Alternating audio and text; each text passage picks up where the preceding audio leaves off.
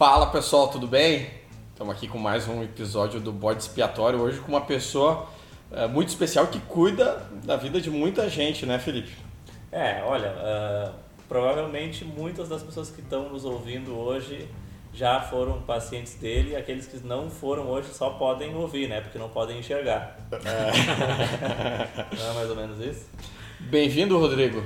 Pazeto, né? Muita gente conhece o Rodrigo pelo sobrenome, né? Isso é muito estiloso, né? Não é qualquer é conhecido pelo sobrenome. história, né? É. Obrigado, gente. Eu gostaria muito de agradecer o convite e venho acompanhando o podcast de vocês, né? Comentei com vocês já em outras ocasiões que tenho acompanhado e muita gente bacana, né? Vocês vão mais ou menos desenhando a história de Gramado com os personagens que vocês têm conversado no, no programa aqui, né? E então queria realmente agradecer muito o convite aí, acho que vai ser bem bacana a gente conversar. O, o Rodrigo, ele cada, cada vez que a gente conversa com o Rodrigo é uma aula, e eu que já me envolvi em alguns outros projetos aí junto com o Rodrigo, a gente a gente sai querendo comprar livros e procurar na internet alguns assuntos e eu tenho certeza que isso vai acontecer hoje, mas eu queria começar, Rodrigo, te perguntando o seguinte, ó. Tu é conhecido como Pazeto, mas tu não é o primeiro dos Pazeto. Uhum. Conta um pouco dessa história aí. É, eu acho que a gente é, é, conhecido pelo sobrenome, acho que meu pai criou isso, né? Meu pai é, foi o primeiro oftalmologista da região, né? Então, no momento em que... Gramado Canela? É, é, na região, porque naquele momento, a gente fala isso década de 70, é, praticamente não tinha especialista no interior do estado, né? A gente tinha aí, se a gente for voltar nesse tempo, tinha realmente Caxias do Sul começou com isso, né? E Porto Alegre, obviamente, tinha já uma escola muito bem estruturada, mas uh, no interior do estado, nas cidades menores, praticamente não tinha oftalmologia. Né? A gente tem uma história fantástica aqui em Gramado, que já conversei muito com a Karen Ruschel, né? O vô dela fazia exames de óculos em Gramado e tal, antes dessa fase de ter um especialista aqui. E depois, inclusive, se tornou muito amigo do meu pai e tal, porque daí que se conheceram e tal, tudo mais, ele veio para cá como oftalmologista, né? E aí criou toda essa cultura, toda essa história. Então é, é muito legal hoje atender, porque além do trabalho tem, tem essa, né, essa cultura junto. As pessoas dizem, ah, teu pai, né, que operou meu avô, que atendeu meu pai, acompanhou e tal. E às vezes a gente está se deparando com terceira, quarta geração já de pessoas, né, nos procurando. E aí começa aquela coisa que a gente Uh, sempre diz que a gente não domina o que falam sobre a gente, né? Então vira lá os pazetos, né? que, que é aquela coisa do, de quem faz oftalmologia em gramado. Claro, eu tenho um irmão que é arquiteto, tenho uma irmã que é farmacêutica, tenho familiares né, que se envolvem em outras áreas, mas eu acho que essa história da oftalmologia realmente marcou pelo tempo todo que a gente faz, né? Então acho que daí vem a, a, a, história. Tem umas brincadeiras mais de infância, né? Pazetinho, pazetão, pazeto e tal, mas é isso aí, né? Tá, e a tua família, ela, ela tem origem aqui na região ou ela veio de Não, outro... não, veio, acho que como muitas pessoas de Gramado vieram de fora, né? Mas né, é, é uma época assim, década de 70 em Gramado, obviamente que era uma realidade muito diferente. Era uma cidade do interior que tinha seu potencial turístico, as pessoas viam Gramado sempre como uma cidade muito bonita, né? Mas não tinha ainda uma pretensão de crescimento econômico, digamos, tanto, tanto quanto nos últimos anos, né? Mas é, meus pais vieram de fora e a minha geração sim é daqui. Daí a gente viveu né? Nós nos consideramos de fato gramadenses, né? É, eu acho que todo mundo, é, é, que nem tu falou, né? Todo mundo tem essa história na família, até porque Muita gente. A gente é. não existe há dois mil anos gramado, né? Então, é. de alguma forma, alguém veio de algum lugar. E, é, por exemplo, minha família também, minha mãe era daqui, mas meu pai veio de, de Porto Alegre morar aqui. Mas e... tem um ponto aí que é o seguinte, ó, os primeiros que chegaram tomaram conta de uma série de terras. É, então, quem chegou lá os originais, mas eles, eles tomaram pra eles aquilo ali. Depois começaram a vender e, e tipo assim, esse é o. A Teve os primeiros, né? Tinha que ter os primeiros, né? É, acho que, acho que a cidade tem uma história incrível, né? É, é uma, é uma, uma sucessão de, de, de, coisas que aconteceram, enfim, que alinharam muito a cidade, mas invariavelmente com pessoas, né? Então tem muita história de pessoas que fizeram trajetórias assim incríveis aqui em Gramado e eu acho que a gente começa a contar uma história de uma família, de outra e tal, a gente vai se identificando, vai mais ou menos entendendo aí e, e tem muita coisa legal, né? A gente acha que mas em resumo, conversa... todo mundo é gramadense, né? Sim, é, o gramadense não é só quem nasceu literalmente aqui, mas acho que quem abraçou a cidade é. Gramado é um grande projeto de pessoas que adoram a cidade, né? A gente sempre diz que gramadense é quem acaba ao final abraçando e, e, e gostando da cidade e assumindo, né? E vindo para cá. Então acho que sim, acho que tem, tem muita história de gente que, que se tornou gramadense e é gramadense de fato, né? Sem dúvida. Não, eu, eu, eu não nasci em Gramado. Mas não, tipo assim, nunca questionei o fato de ser gramadense, né? Mas eu queria te perguntar uma coisa, Rodrigo, já que tu comentou sobre a Karen Ruschel e o pai dela. Então, quer dizer que o pai dela fazia. avô dela. O O avô, avô- dela o avô fazia dela. exames, fazia. ah, Aqui na esquina que era o seu Beno Ruschel, né? sim, tanto Sim, é que ali a Karen ainda continuou tendo alguma coisa ali no, no hotel. Ah. Mas ah, ele não tinha uma formação de médico, mas ele fazia Mas isso? não existia, né? Eram os práticos na época, né? Tinha muito, Ah. muito prático dentista, assim. A gente tem histórias fantásticas aí de práticos, né? Que se faziam na época porque não tinha formação suficiente, né? É, eventualmente quem era formado, a gente tem uma história bacana de é, profissionais de saúde, inclusive formados fora, né? né, O Dr. Carlos Nelson, que iniciou né, os primeiros médicos em Gramado, tinha uma formação ainda, uma formação ainda de fora, né? Ah, do país, De né? fora do Então, país. Fora do país. Então eles tinham um jeito totalmente, uma escola totalmente diferente de fazer as coisas, né? Mas fala um pouco sobre isso, porque ah, às vezes a pessoa vai ouvir e não vai entender o que que é esses práticos e como é que foi isso. Como assim as pessoas que estão ouvindo? Eu não estou entendendo. Prática era um é. curso que não era, não era um, não é um curso superior, não é um curso com formação. É um assim, técnico, superior, assim, um de técnico, dentista, exatamente. É. por exemplo. Né? E, e aí as pessoas faziam dessa forma porque não tinha mão de obra, né? Não tinha nem E alguém tinha que atender isso, aquela tinha que- demanda. exatamente, né? Não tinha nem como exigir porque não, não tinha profissional disponível para isso, né? É, hoje a gente tem ainda talvez carência de alguns profissionais específicos em determinadas áreas. Imagina naquela época, né? A gente fala aí de, de muitas décadas atrás, então. Então quem estava no interior tinha que dar um jeito de viajar para a capital para tentar algum tipo de. Mas até hoje essa- essa cultura que a gente Ainda ainda, tem, ainda é trabalha, não é contra, mas a gente trabalha justamente em cima dessa cultura. As pessoas ainda questionam, né? Que tem que ir para outra cidade para resolver e tal. E, claro, o interior ele veio se estruturando muito, né? Hoje a gente tem projetos de saúde muito bem estruturados em várias cidades do interior. Gramado é uma cidade que mudou muito, né? Mas a, a mentalidade se formou justamente por causa dessa origem, quer dizer, é, o interior não tinha ainda mão de obra qualificada suficiente, e aí os polos acabavam resolvendo, né? Então, maiores cidades absorviam essas demandas, né? Mas daí a gente entra num, num, né, eu já quero puxar um assunto aqui que envolve política, mas se a gente for pensar nisso, nesse formato, tudo bem, é interessante um, um médico, um renomado, um profissional de qualidade vir morar em Gramado.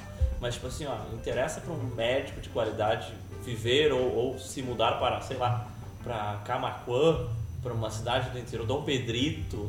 Que é uma é, cidade um que- complexo que- ainda isso, né? Tipo assim, É que em alguns são- lugares é, há atratividade, outros É que não são há. visões de mercado, né?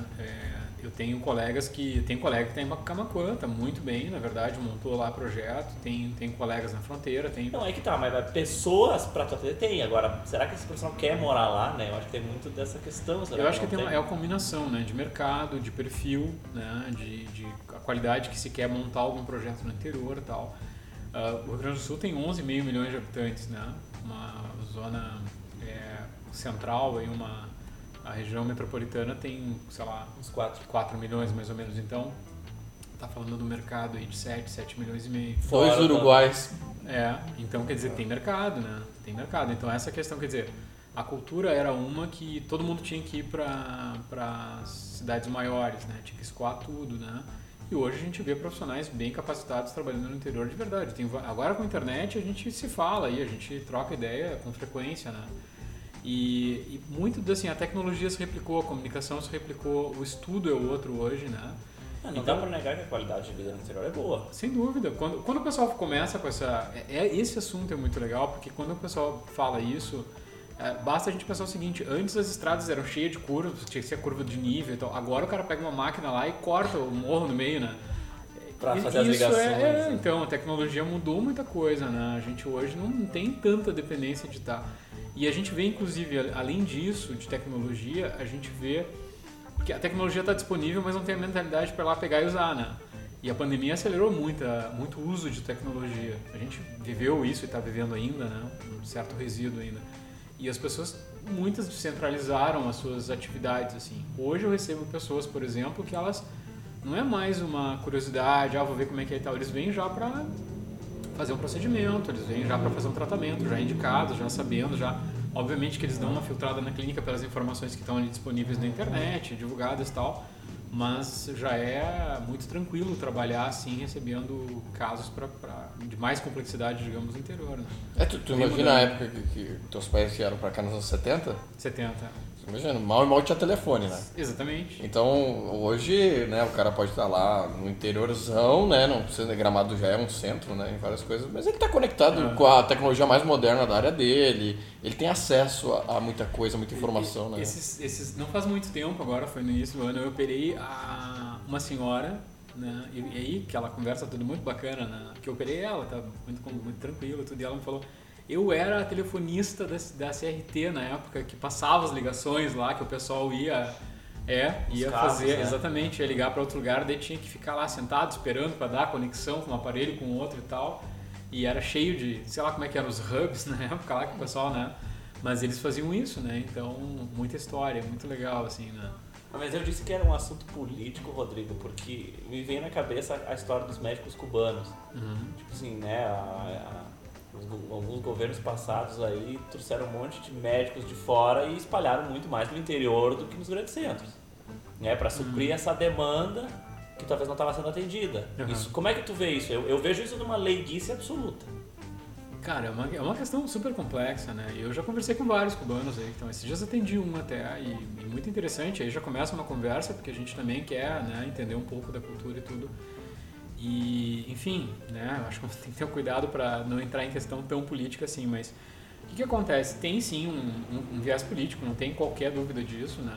É, a medicina é uma área, e saúde em si, é uma questão ubíqua, né? Ou seja, tu entra em qualquer lugar que tu quiser com medicina, né?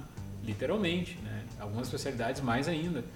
Então, é Porque uma, tem uma carência natural, sem dúvida. sempre vai ter, né? Todo mundo confia em médico, tem, né? Uma coisa, né? São profissões estruturais. A gente falava, o Bruno falava no outro programa com vocês aqui, medicina, direito, engenharia, são profissões totalmente estruturais, administração, arquitetura, sei lá, tem tem uma série de profissões que são totalmente estruturais. Então, todo mundo já tá dentro da cultura, as pessoas precisam, né? dessas profissões. E medicina é uma coisa que aproxima muito com a comunidade, com o comunitário, com, da forma que quiser, né? pela carência que existe. Então, claro que existe lá o, o estrategista político, digamos, ele vai eventualmente usar a saúde como um vetor, entendeu? Então se criaram essas questões assim. É, mas assim, falando com um cubano, esses dias atendi um, um, um rapaz assim, né? Tinha um problema no olho e tal, fui lá atender ele e tal, e aí eu né, conversa vai, conversa vem, que trabalha com quem e tal, não, sou médico, ah, que legal, tal, médico, meu colega e tal, ah, não, sou médico cubano, tô em tal lugar, trabalhando e tal. Sou médico cubano. Mas não Ah, deu pra perceber mas o português Ah, quase, quase Perfeito. vizinho já, É, quase super bom, né? Legal. E, e aí ele começou, mas eu, né, é delicado, porque assim, a gente atendeu e atende pessoas, né, originárias da Venezuela, tem crise, é, de Cuba eu já tive realmente também, é, Haiti, né, vários refugiados a gente teve já, a, a- acho que um privilégio, né, de poder atender, enfim, ajudar, né, de certa forma. E aí ele começou ele a narrar já, ele falando, então, assim, ah, olha, é narrativa pura mesmo, é, a gente entra num programa desses para poder sair de lá de verdade e achar alguma coisa, né? É, E fico com 30% de salário. não, é, é, essa conversa vai longe, né? Tem um monte de coisa aqui. E, e- então é, o pessoal acho que usa mesmo como pretexto na área médica. E, e acho que essas pessoas elas, elas têm assim uma, uma vontade muito grande, né? Primeiro que é sair de uma zona de conforto, que está num lugar que não permite elas terem uma vida de verdade com, com liberdade, enfim. E elas procuram outros lugares para tentar recomeçar. E é o que ele está fazendo, né? Então achei Tem uma, uma, um índice de deserta- deserção ali muito grande, né? É que eu acho que assim, esses, esses regimes totalitários, assim, eles vão numa narrativa em espiral, né? Vai devagarinho, vai devagarinho, vai devagarinho, aquela coisa, né? É, tipo, gramsciana, né? Como se diz, ou de, né? Eu que- que é adoro quando coisa, tu entra nesses assuntos. E, é, então, assim, quando o pessoal se dá conta, não tem mais o que fazer, né? Porque Tá- aos poucos tu vai aceitando e normalizando, Uhum, né? não. Ah, não, beleza, mas É, não é bem. uma ruptura de um dia Não. pra noite, né? Ela acontece aos poucos. É Não, cultural. é- É Mas isso. é, o cérebro humano ele é reativo a qualquer coisa, né? Tu toma uma, uma porrada, tu reage, né? É natural. Então o que, que o pessoal faz? Artifi- Artificializa fazendo a coisa acontecer bem devagarinho, né? Porque tu não vai reagindo, não vai, né? E aí chega um ponto que não, não consegue mais resolver, né? Tá, mas nós estava nós tava nesse processo durante 14 anos. Ou mais. É? Uhum. Tu acha que desde antes da, da, da- de 2002? Ah, é um assunto espinhoso a gente fala Ah, disso, eu né? pego acho a é medicina e já venho pra cá, É, né? é, Não, ele, ele quer, eu- ele quer trazer pra política, né? Mas é, eu acho que. Não, tu não te confortável. Não, não, não. Eu, eu acho que tem um movimento sim, eu acho que tem, né? E, e não é à toa que tem aí hoje, né, uma, uma força maior de, de diálogo, de uma reação intelectual realmente a esse tipo de programa, né? Quer dizer, eu acho que o Brasil sim passou por alguns anos de imersão, de impregnação, sim. Né? A gente vê movimentos. Contaminação. Assim, é, ideológica, né? Eu acho é, que sim. Exatamente. Mas uh, eu acho que ainda a formação, eu acho que estudar, eu acho que ter uma visão crítica, né? É fundamental para a gente poder enxergar esses movimentos, porque certamente se tu não presta atenção, tu fica imerso facilmente neles, né? Então acho que a gente tem que ter uma crítica muito um olhar muito crítico das coisas, né? Eu acho que é isso que constrói uma sociedade mais, até Sem mais dúvida. plural, tudo, desde que as pessoas questionem o que está acontecendo, Sem né? Não, é. Eu acho que a gente sempre busca, né, Rodrigo, tentar achar o, o lado dos mocinhos dos bandidos, o lado do bem e do mal. É, essa dicotomia. É. Mas, é, o cara é gremista ou colorado, o cara é maragato ou chimango, né? Essa coisa que é da natureza humana, mas tu vai ver, a sociedade é muito complexa, né? E e de fato, né, existem movimentos, mas existem contramovimentos e as coisas vão se desenhando e a gente tem que ter esse pensamento crítico que vai construindo o futuro, né? Você vai falar em política, eu acho que o que, que, acontece? É, a gente tem um, um, né, um, modelo democrático que ele, ele usa muito essas narrativas de dicotomia que tu falou, tá? Bem ou mal, tal. E. Tanto que a gente está numa polarização. É, né? Mas assim, é, isso é mais fácil de narrar desse jeito porque já é uma, a cultura já é pronta, né? Então, é, o que, que, acontece? A democracia tem um modelo tem que ser o maior número de, de votos elege. Então, tu tem que criar alguma narrativa né, para buscar esses grupos de maioria. Então, é basicamente isso que se trabalha muito. É estratégia. Né? É, estratégia, estratégia ideológica, enfim. Né? Então, e não tem muito comprometimento com, essa, com esse discurso também, né? É, é basicamente um discurso, discurso eleitoreiro, digamos. Esses dias eu falava com o Rafa, né? O Rafa, acho que Rafa da Visão falou Sim. isso muito, né? Carniel, e aí sim. eu falei, olha, eu, eu, acho que ao final de tudo quer dizer que a democracia é hackeável, né? Então, quer dizer, tu, tu cria, eh, artificializa né, situações, narrativas e tal, para daí tu levanta uma bandeira e todo mundo né, vem e abraça porque tu já plantou antes alguns valores e tal. Então, acontece, né? Então, a gente acha que tem que estar muito atento a, a isso, ter uma visão crítica, sabe? Às vezes a gente levanta uma bandeira e vai ver lá, né? E, e não tem como se arrepender depois, porque não tem como tu fazer, né? Então, não, são, são, são quatro anos para repensar. É, mas a, a, mais, a, a, longo prazo, né? É. Acho que do ponto de vista de que as escolhas que a sociedade toma, às vezes não. nem a gente vai entender o efeito delas, né? talvez as próximas gerações apenas. Né?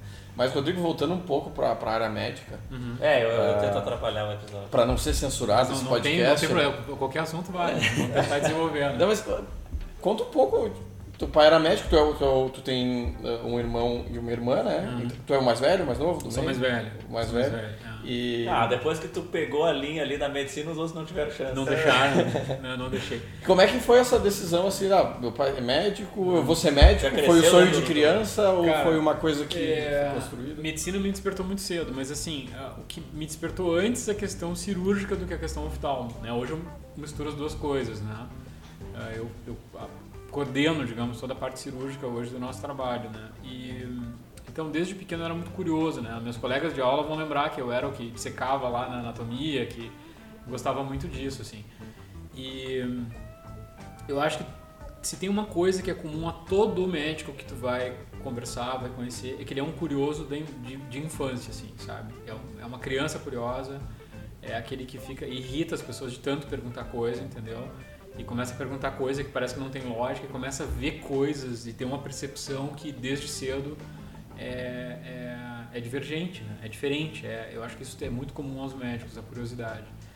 Então, uh, é, eu acho que isso me acompanhou desde sempre. Eu sempre tive isso comigo e eu continuo sendo um curioso até hoje. Acho que é um motor que a gente tem para sempre estar tá evoluindo, né?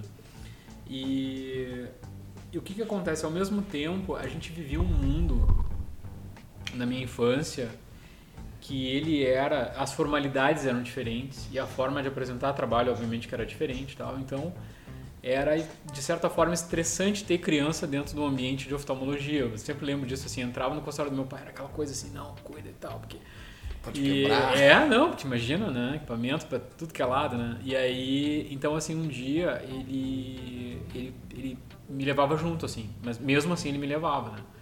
Então, um dia ele me chamou e ele estava examinando uma senhora. Essa, essa cena, é, é, eu tenho ela né, memorizada. A fotografia dela. Fotográfica. Ah.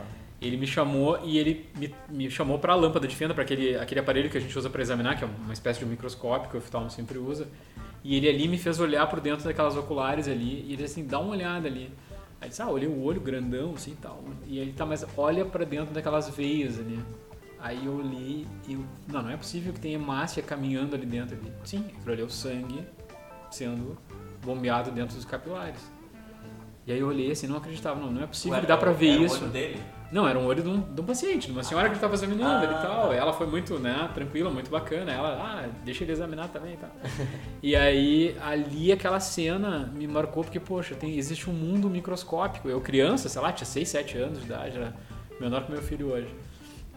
E a partir dali aquilo ficou, né, aquela curiosidade ali girando e tal. E eu, poxa vida, existe um mundo além do que a gente enxerga, né? E a oftalmologia ela é um mundo de microscopia, né? Então é, é, é, me despertou muito. Mas mesmo assim, é, eu tive muita vontade de fazer medicina, mas eu ia sempre para as áreas mais cirúrgicas, todas da, da, da, medicina. Aí eu fui amadurecendo isso, mas eu tentei passar no curso uh, tendo um olhar de, de, de cada né, parte da medicina que eu precisava passar, que era que é obrigatório. Eu tentava ver a, a visão daquele profissional, não, não, ficava dizendo não, não quero isso, que eu vou fazer outra coisa e tal. E para ter uma, um pouco de cultura médica, assim, né? E, e, isso foi muito bacana. E ao final da faculdade, daí sim eu decidi, não, vou, vou para... Por influência do pai ou não, por uma decisão? Não, mistura de coisas, né? Seguinte, ó, vou aproveitar o mesmo CNPJ. Não, aí que tá, né? Porque era pessoa física ainda, né? O CNPJ ah, é. veio depois, né? É, e teve e, uma tipo, outra área da medicina que foi tipo o teu plano B, assim, uma segunda opção que teve. tu se apaixonou? Não, teve, teve as cirurgias em geral, né? Eu acho que teve urologia, né? Que eu achei muito interessante também. Uh, tentei, passei um pouco também perto da cirurgia cardíaca, achei muito interessante. Mas aí são especialidades que têm estruturações diferentes, né? Aí realmente fora do grande centro é muito mais desafiador, né? Cirurgias muito grandes e tal. E aí eu comecei a ver especialidades que te davam mais autonomia. Então comecei a fazer ali um, né, analisar, fazer uma compilação de coisas que a oftalmologia já tinha. Já tinha meu pai aqui, já tinha toda uma base, né?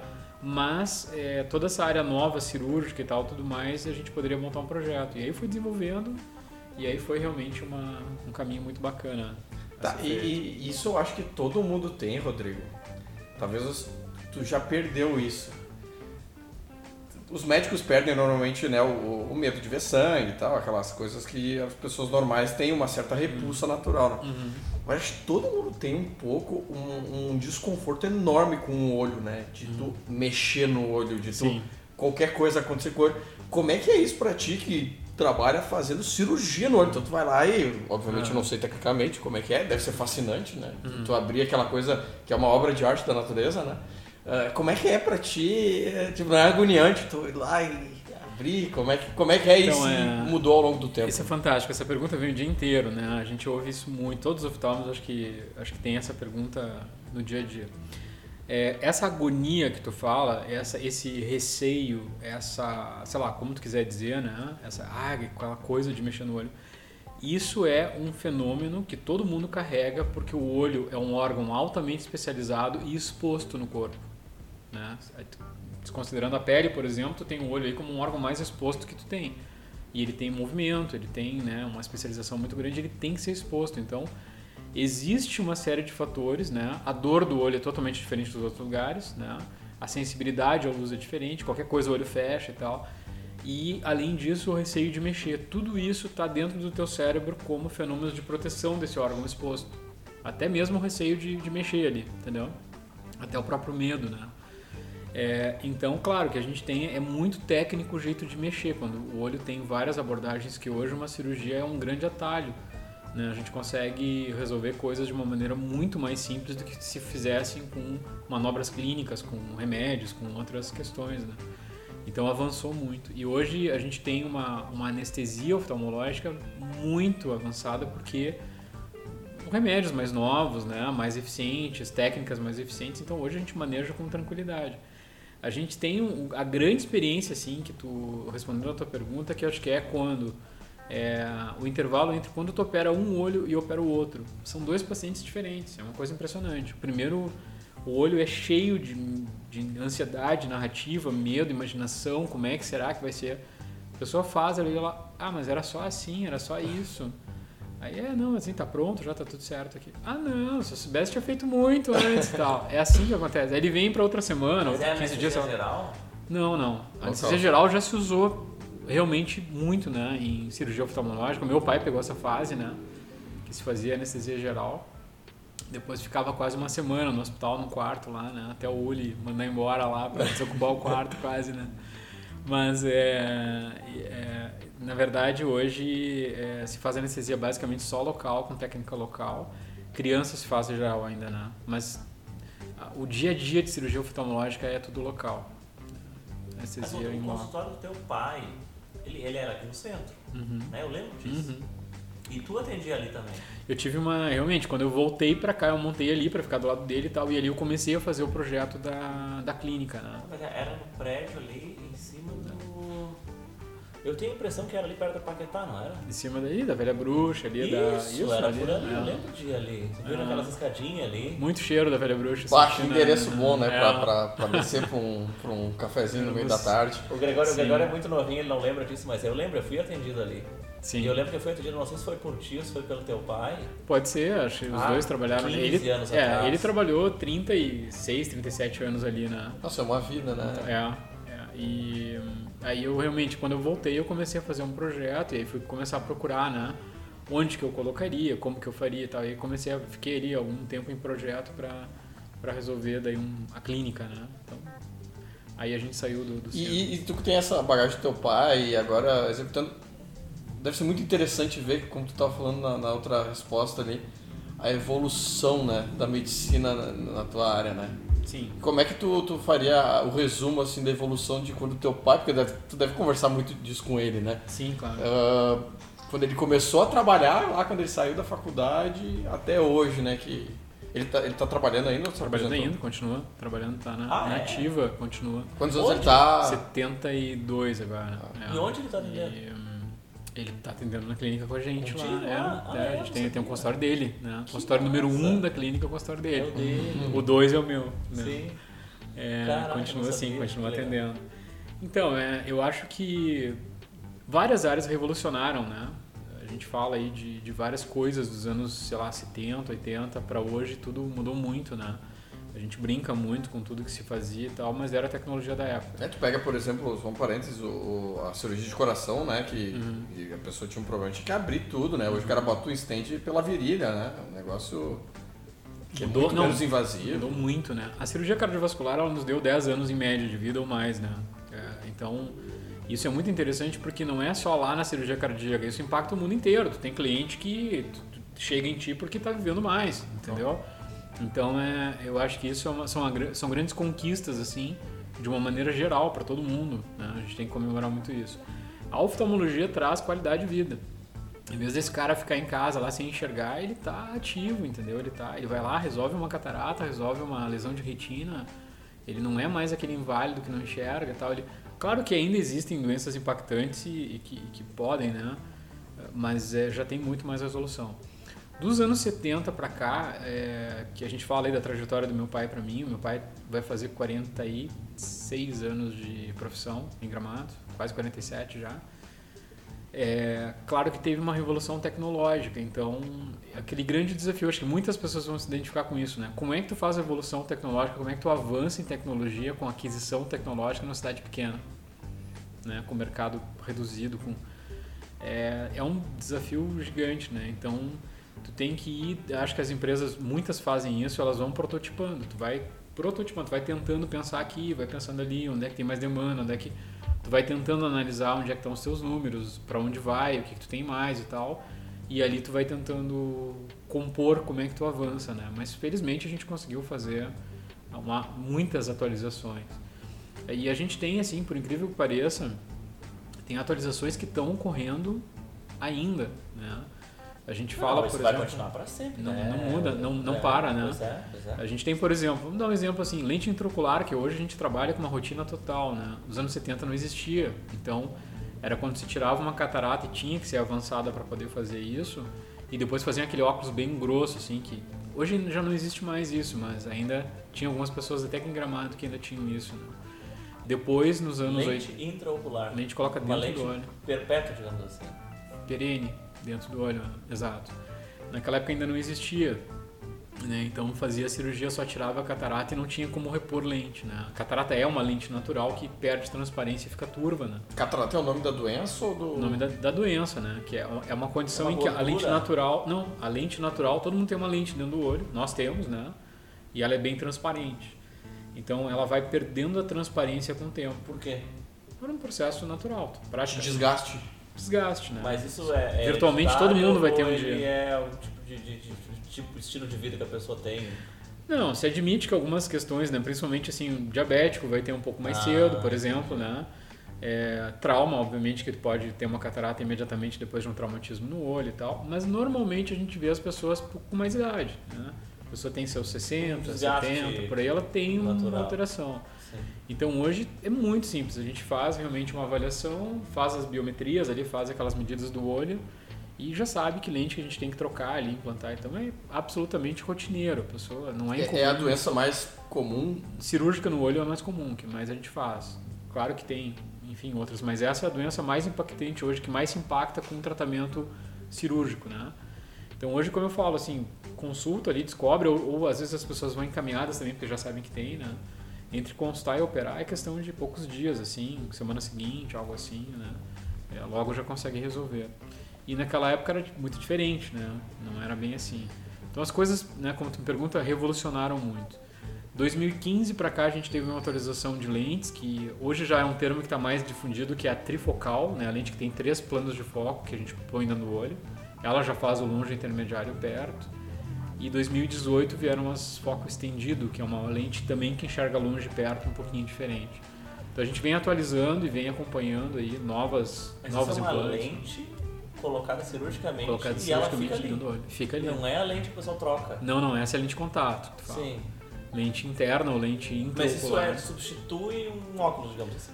Pode, né? Se tem a pretensão, tem lentes que fazem isso, que substituem, né? Fazem o grau, resolvem a catarata e substituem o óculos, sim.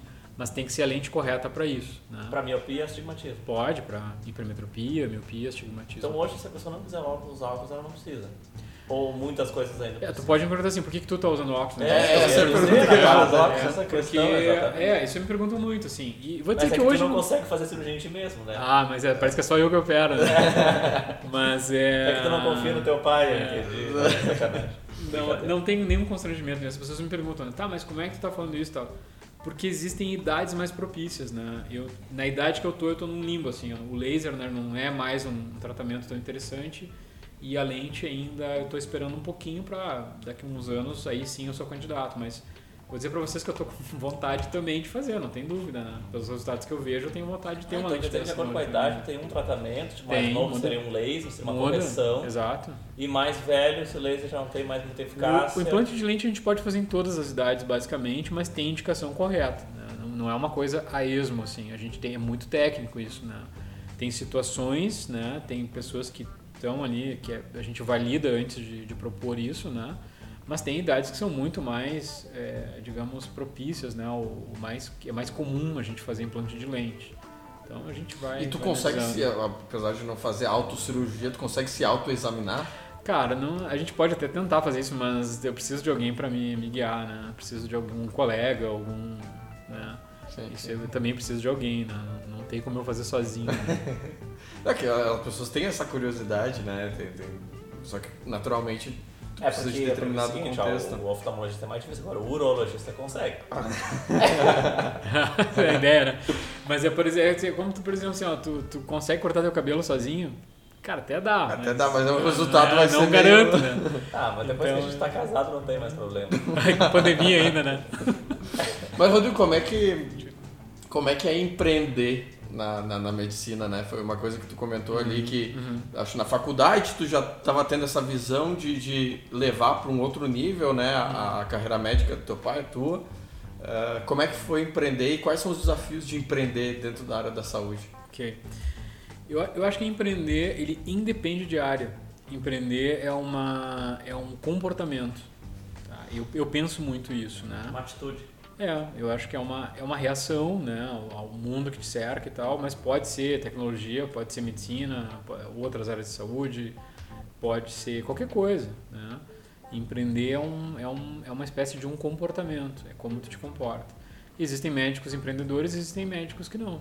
Né? Existem médicos que são muito mais, por exemplo, muito mais ligados em ciência, muito mais ligados na instituição e ficam lá sem ter, de fato, um movimento empreendedor. Mas é perfil. Né? Eu, a gente fala muito sobre isso. A minha administradora, que é a Raquel, a gente conversa muito e, e, e a gente, né, todos os projetos praticamente que eu levantei até hoje, quase todos ela, ela esteve comigo, assim, me ajudou e tal. E, e a gente fala muito disso. A minha esposa também, converso muito com ela e tal. A gente fala sobre, muito sobre isso e é comportamento, é perfil. Né? O empreendedor acho que é um cara inquieto por natureza, né? Então ele vê que assim, uh, em vez de ficar esperando assim coisas que tu sabe que demora muito tempo para resolver, tu vai achar um caminho para tentar fazer algo alternativo, tu vai tentar, tu vai encontrar um caminho. Né? Eu acho que isso é empreender assim. Então, uh, eu nunca vi problema em ser medicina e empreender. Para mim, tudo certo. Né? São formas diferentes, é um mercado diferente, é um, são tempos diferentes. Eu acredito eu acredito que são tempos muito mais longos né, de consolidação dos projetos. Mas. Confiança é uma coisa muito é, pesada nessa área. Né? né? É, porque assim, o que, que acontece? A, a, cultura, ela vai te testar. Né? As pessoas vão lá e, e, elas têm uma visão, às vezes. As pessoas dizem, ah, mas será que eu não vou lá e não vai querer me operar, entendeu? E depois que a pessoa vai conversa com a gente e tal, e acho que tem muitos colegas que têm essa mesma. É, a pessoa entende que é totalmente diferente disso que se imagina, desse imaginário, sabe? Quando entra a cirurgia, por exemplo, ou entra alguma coisa mais avançada ou mais complexa na, na conversa, a própria pessoa já foi com a necessidade que ela já quase sabe que é aquilo ali mesmo, né? Então, tu recebe eventualmente também ao contrário, né? Pessoas que vão prontas para algum procedimento e a gente desfaz, não é, não precisa. Então, existe uma questão muito técnica nisso. Mas sobre empreender ainda, é, eu acho que se tu reunir empreendedores e conversar com eles, os sentimentos eles são parecidos, né? de construção, de networking, de confiança, de isso, isso tem muitas coisas que apesar de áreas diferentes tu vai ter linguagens parecidas assim, né? É, quando esses dias eu conversava com alguém, dizia assim, olha, quando te parabenizam por uma coisa que tu empreendeu, é, é como se estivesse recebendo os parabéns no passado, tu já está com a cabeça em outra coisa, entendeu?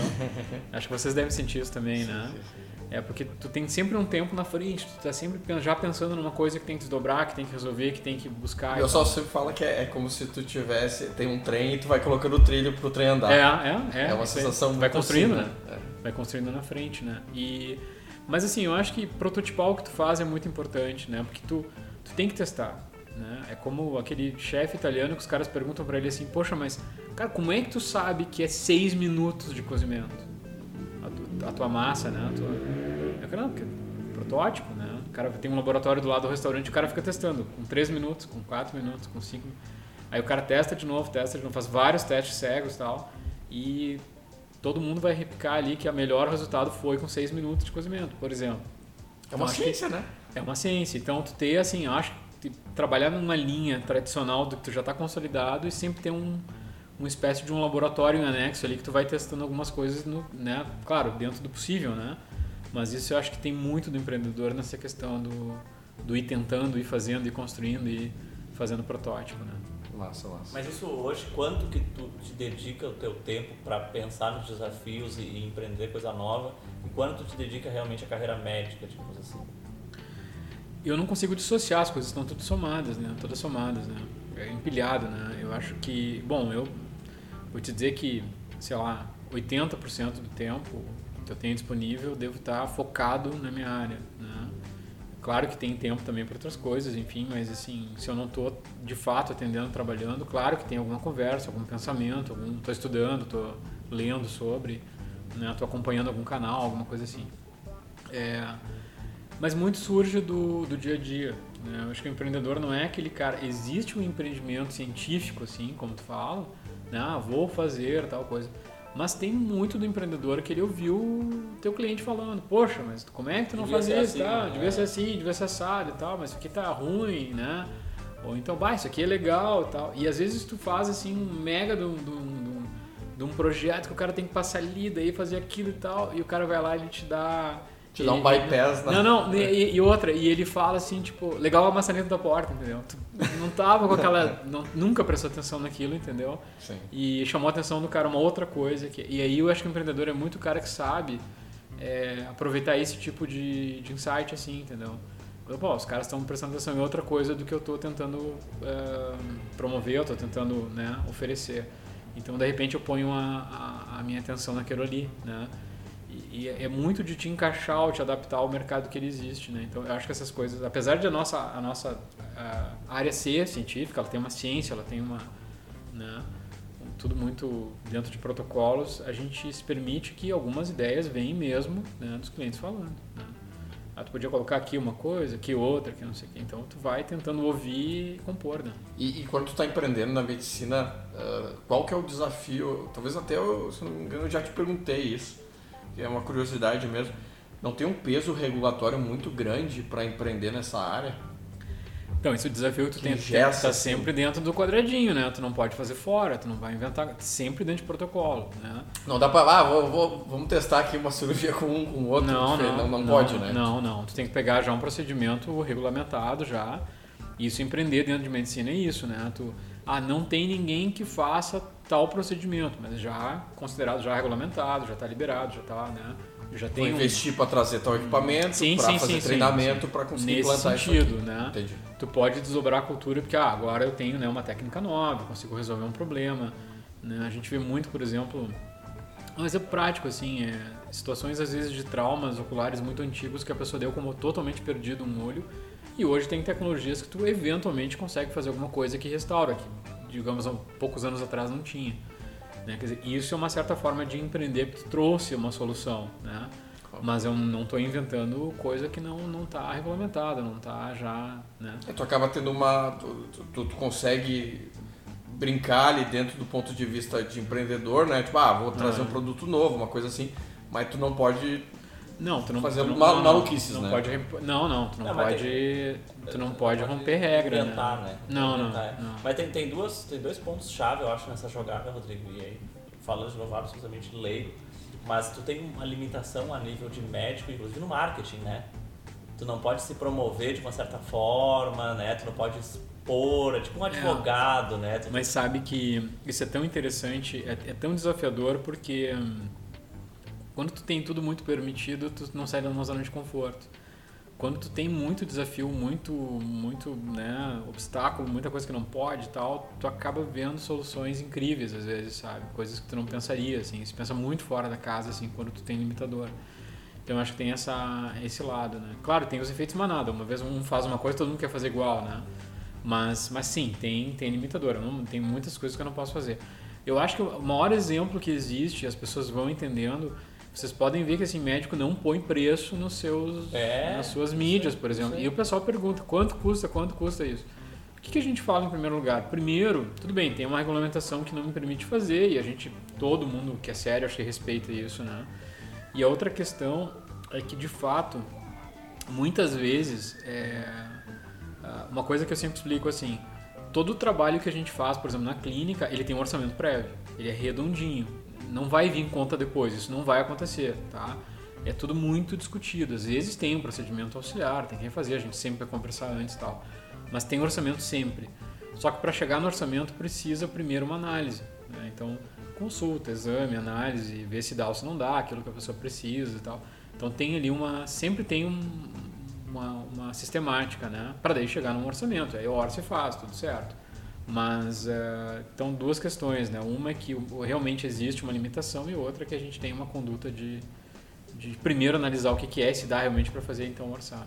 Né? Mas nunca vou, vocês vão ver colocando preço no meu trabalho. Talvez o que o pessoal que estava falando antes da, da, confiança, o pessoal tem um pouco de e daí a confiança é muito importante nesse setor porque o cara que te diz o que tu tem que comprar é o cara que te cobra, né? Uhum. Uhum. Uh, o médico vai te dizer, ó, oh, tu é. precisa comprar esse copo aqui porque e, e, ele que é o beneficiário. Então, de fato, tem que ter é. uma, uma relação de confiança, sabe? Ah, tu tá me vendendo aquilo que realmente serve para é, mim, né? Eu acho que eu, eu acho que isso é talvez assim o grande desafio nos serviços em geral tem isso, né?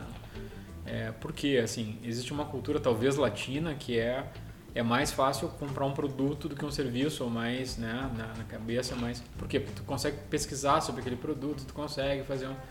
Né, e o serviço não dá, porque tu tem um humano ali te fazendo aquele. É, né, tem, tem uma. Então- eu não sei explicar isso, mas eu já percebi isso o seguinte: ó, às vezes o, o produto ele é palpável, tu consegue entender, tu leva ele pra casa. O serviço, cara, alguém tá fazendo pra mim. Ele é mais, ele é mais Ah, é uma- abstrato, algumas né? Ele é abstrato e outra, assim, é muita coisa. Ah, alguns serviços eu mesmo podia fazer, eu não precisava Hum. de um terceiro. Obviamente que a medicina e vários outros são mais complexos, mas tipo assim, putz, eu tô pagando, na verdade, pelo tempo do cara.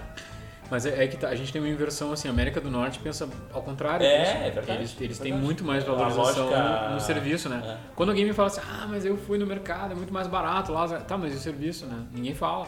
O serviço é muito mais caro, né? Qualquer serviço que envolva, né? O turista ele não expertise. serviço, ele busca o produto a Depende, tem, né? tem, tem turista que busca, né? Pode ser serviço, enfim, mas é, essa lógica ela é um tanto invertida América do Norte América, sei lá, Latina, né?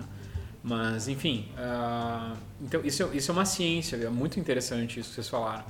É, tem que ter. Eu acho que a Harvard Business Review fez uma matéria exatamente sobre isso. Eu acho que foi em 2019, se eu não me engano. Se vocês tiverem curiosidade de procurar, a capa, o desenho é um- são duas mãos, duas mãos assim, um aperto de mãos com uma cobra enrolada, que é a crise de confiança que o mundo experimenta hoje, né? Justamente por isso, né? Como- Questionando ciências consolidadas, ah, questionando Não, se a Terra é redonda. a essas ciência da, a ciência da confiança. Entre, porque assim, se tu analisa hoje o mundo, ele é baseado em confiança. As coisas se acontecem porque tu confia numa empresa, tu confia numa companhia aérea, tu confia num seguro, tu confia na construtora, tu, tu confia no médico, tu confia Num no, governo ou não. no governo, num, né, qualquer, tu tem, tem que ter confiança porque aquilo ali é um condutor, na verdade, para tua vida em sociedade, vida, né? Então, é, quando tu procura um profissional, eu acho que tem uma coisa chamada reputação no profissional que vai dar esse embasamento para ele. Então, principalmente dentro de uma comunidade pequena, as pessoas vão te entender como alguém que, pô, se o cara repete há anos o que ele faz, não é do nada que ele vai começar a fazer bobagem, né? Isso é uma coisa que é não um senso comum assim. Mas é, a gente tem, claro, muito cuidado e lógico que a gente tem uma noção dessa responsabilidade que a gente tem. Quer dizer, eu vou indicar e eu vou fazer, né? Então, mas muitas vezes a pessoa entende com a gente ali o estudo técnico, por que, que chegou naquilo, por que, que precisa, quanto que custa, né? Tem, tem toda uma conversa, é um planejamento e não deixa de ser um projeto um a um, né? Que a gente vai fazer junto ali com quem nos procura. Então, de certa forma, tu vai entendendo que é sério, né? Que é, é essa questão. Mas ok, né? Eu não estou falando que todo mundo é igual, né? Todas as profissões têm o seu, né? Eventualmente o seu divergente aí que pode fazer isso, mas Já, já dá pra ver que no teu negócio a credibilidade é um dos pilares, né? Que tu tem que. Toda decisão, ah, vou empreender, vou fazer um tem projeto trabalhar novo. isso. Dentro do coisa tem que É. entrar a É. credibilidade, né? É porque assim, por exemplo, é uma- é uma coisa de certa forma, se eu for simplificar muito essa resposta, é, eu não consigo sobreviver se eu não tiver essa construção de É credibilidade. muito mais crítico pro É, teu negócio. Claro que todo Exato. negócio é, mas o Exato, teu. né? Uma tu vem- consistência. né? É, tem que ser. Nessa espiral de crescimento que os profissionais de, de, de áreas críticas têm, que envolve serviço e que e tem justamente essa questão que vocês falaram, que é eu mesmo vou fazer um plano para eu executar e isso vai gerar, um, sei lá, um, um custo. é, as pessoas entendem a responsabilidade que tu tem fazendo isso, né? E elas entendem que, sim, ao final de tudo, né, se eu for tentar eu compor sozinho, às vezes eu acabo sendo mais caro do que eu pegar alguém que já traça para mim uma coisa ali que ele está acostumado a fazer, que ele né, tem vivência naquilo e tal. Então, mas é, uma- é uma, é uma baita de uma questão para, eu acho que, é, debater, né? Não Com tem certeza. dúvida. E acho que tem um ponto chave em toda essa tua. é, que, que, que, na verdade, né, pra mim, é a base de tudo isso que tu desenvolveu nos últimos anos Uhum. em relação ao empreendedorismo, que é o fato de tu sair do, do, do, do comum, que seria uma vida de consultório hospital, e abrir a tua clínica, Uhum. que foi uma das primeiras clínicas de especialização em gramado, né? Sim. E Sim. além de ter tido essa atitude, e eu não sei se desde o início teu pai estava junto, e eu não sei quantos profissionais médicos tem lá, eu- eu não sei muito lá de Uhum. dentro, porque eu Tá. evito, porque eu tenho certeza que se eu for lá consultar, vão me botar um óculos, então eu evito. Mas ah, além disso tudo, quando tu- vocês construíram lá, era interior. Era, não, É, mas eu, agora quando é eu cheguei, cheguei lá tudo era mato, como diz. É, pois é, era quase estrada de chão É, ainda. a pessoa me dizia assim, mas o que que tu vai fazer aí, né? Como assim? Um hotel é pequeno pro hotel, o que que tu tá fazendo? Porque tudo que é construção, o pessoal acha que é hotel. né? mas é, é, eu acho que, ah, enfim, né? Fazer uma clínica monoespecialidade foi um desafio desde o início, porque o, o início parece uma loucura, né? parece uma insanidade, assim. Então, e pessoas se aproximaram de mim e perguntaram: ah, vai abrir para outras especialidades médicas e tal, porque a gente tem interesse. Eu falei, olha, talvez com o tempo eu possa fazer um projeto assim. Seja necessário. Vai ser mono especialidade. Né? Por quê? Por causa do conceito. Né? Dá, ah, porque é questão financeira, eu posso acelerar um pouco, tal, retorno, colocar as especialidades. Mas eu quebro o conceito. Entendeu? Eu sempre acreditei muito em conceito e consolidação das coisas a longo prazo. É mais sofrido contigo e com a equipe no início mas a longo prazo te dá uma estabilidade maior, né? É, tu não briga com o conceito, né? Então, eu sempre acreditei muito assim, é, tu precisa universalizar um conceito. Né? Então, gramado clínica de olhos, eu não preciso explicar o que, que faz, o que, que é, para que é, é autoexplicativo. Tu não né? tem um monte de salinha para alugar lá para um monte de especialidade, tá vendo? Né? Ó, não tem, não tem. Pois é, esse é o ponto, né? É. Nada contra é. as clínicas que fazem isso. não, não, mas não, não, são, são modelos é, diferentes, conceito, né? Claro. Isso é uma escolha que eu fiz. Eu claro. não, não, tô, não tô dizendo que é certo ou errado. Uh, acho que tem que ter policlínica, sim. Acho que é muito interessante tu ir num lugar e já consultar com mais. Não, não tô falando isso. Eu só fiz por uma escolha minha, né? Um projeto que só faz uma especialidade. Né? Então. Ser referência é, nisso, né? Para ser referência nisso e evoluir, né? É aquilo, demora mais para decolar, mas, né? Mas ela tem uma resolutividade, ela tem um conceito e tal. Eu acho que as coisas em geral, é, quando tu começa um projeto, qualquer área que tu vai empreender, tu tem que trabalhar às vezes e usar mais tempo uh, colocando assim é, todo teu a tua energia no conceito. Né? O que, que eu vou fazer? Esse conceito é viável ou não é? Ele vai se manter ou não vai, né? A longo prazo eu posso ficar colocando energia recorrente A tendência dele é de prosperar. Exato, exatamente, né? Então às vezes é, é, comum, né? As pessoas vão empreender em áreas crista de onda, por exemplo. Né? Ah, agora tem alguma coisa que está bem. Tudo bem. Tem paleta mexicana. Tá todo mundo é. fazendo paleta mexicana. Entendeu? Vamos abrir uma é paleta mexicana. É. É, e, que não, não deu muito certo. Some né? depois, exatamente, de né? Paleta mexicana. E... Não vai voltar. É, então. Mas eu acho que tem um jeito de empreender em conceito que é uma coisa muito diferente. Tu vai embasar, né? Então, às vezes as pessoas me dizem, ah, mas não vale mais a pena fazer faculdade. O que, que eu respondo? Não é que não vale mais a pena, é que são ferramentas à disposição, tu pode usar ou não, entendeu? Se tu consegue fazer um, um, um projeto com conceito e, e, e, te dá o retorno que tu quer, tu tá feliz com aquilo, tá tudo certo, tá crescendo, tá tudo bem, para de pé, tá tudo bem, não precisa fazer faculdade, entendeu? sim, sim. Mas eu, eu não enxergo assim, no, no, meu mundo eu acho que precisa, enfim, tem que ter né, a formação, e eu acho que é uma baita ferramenta não só de formação pessoal, mas de networking também.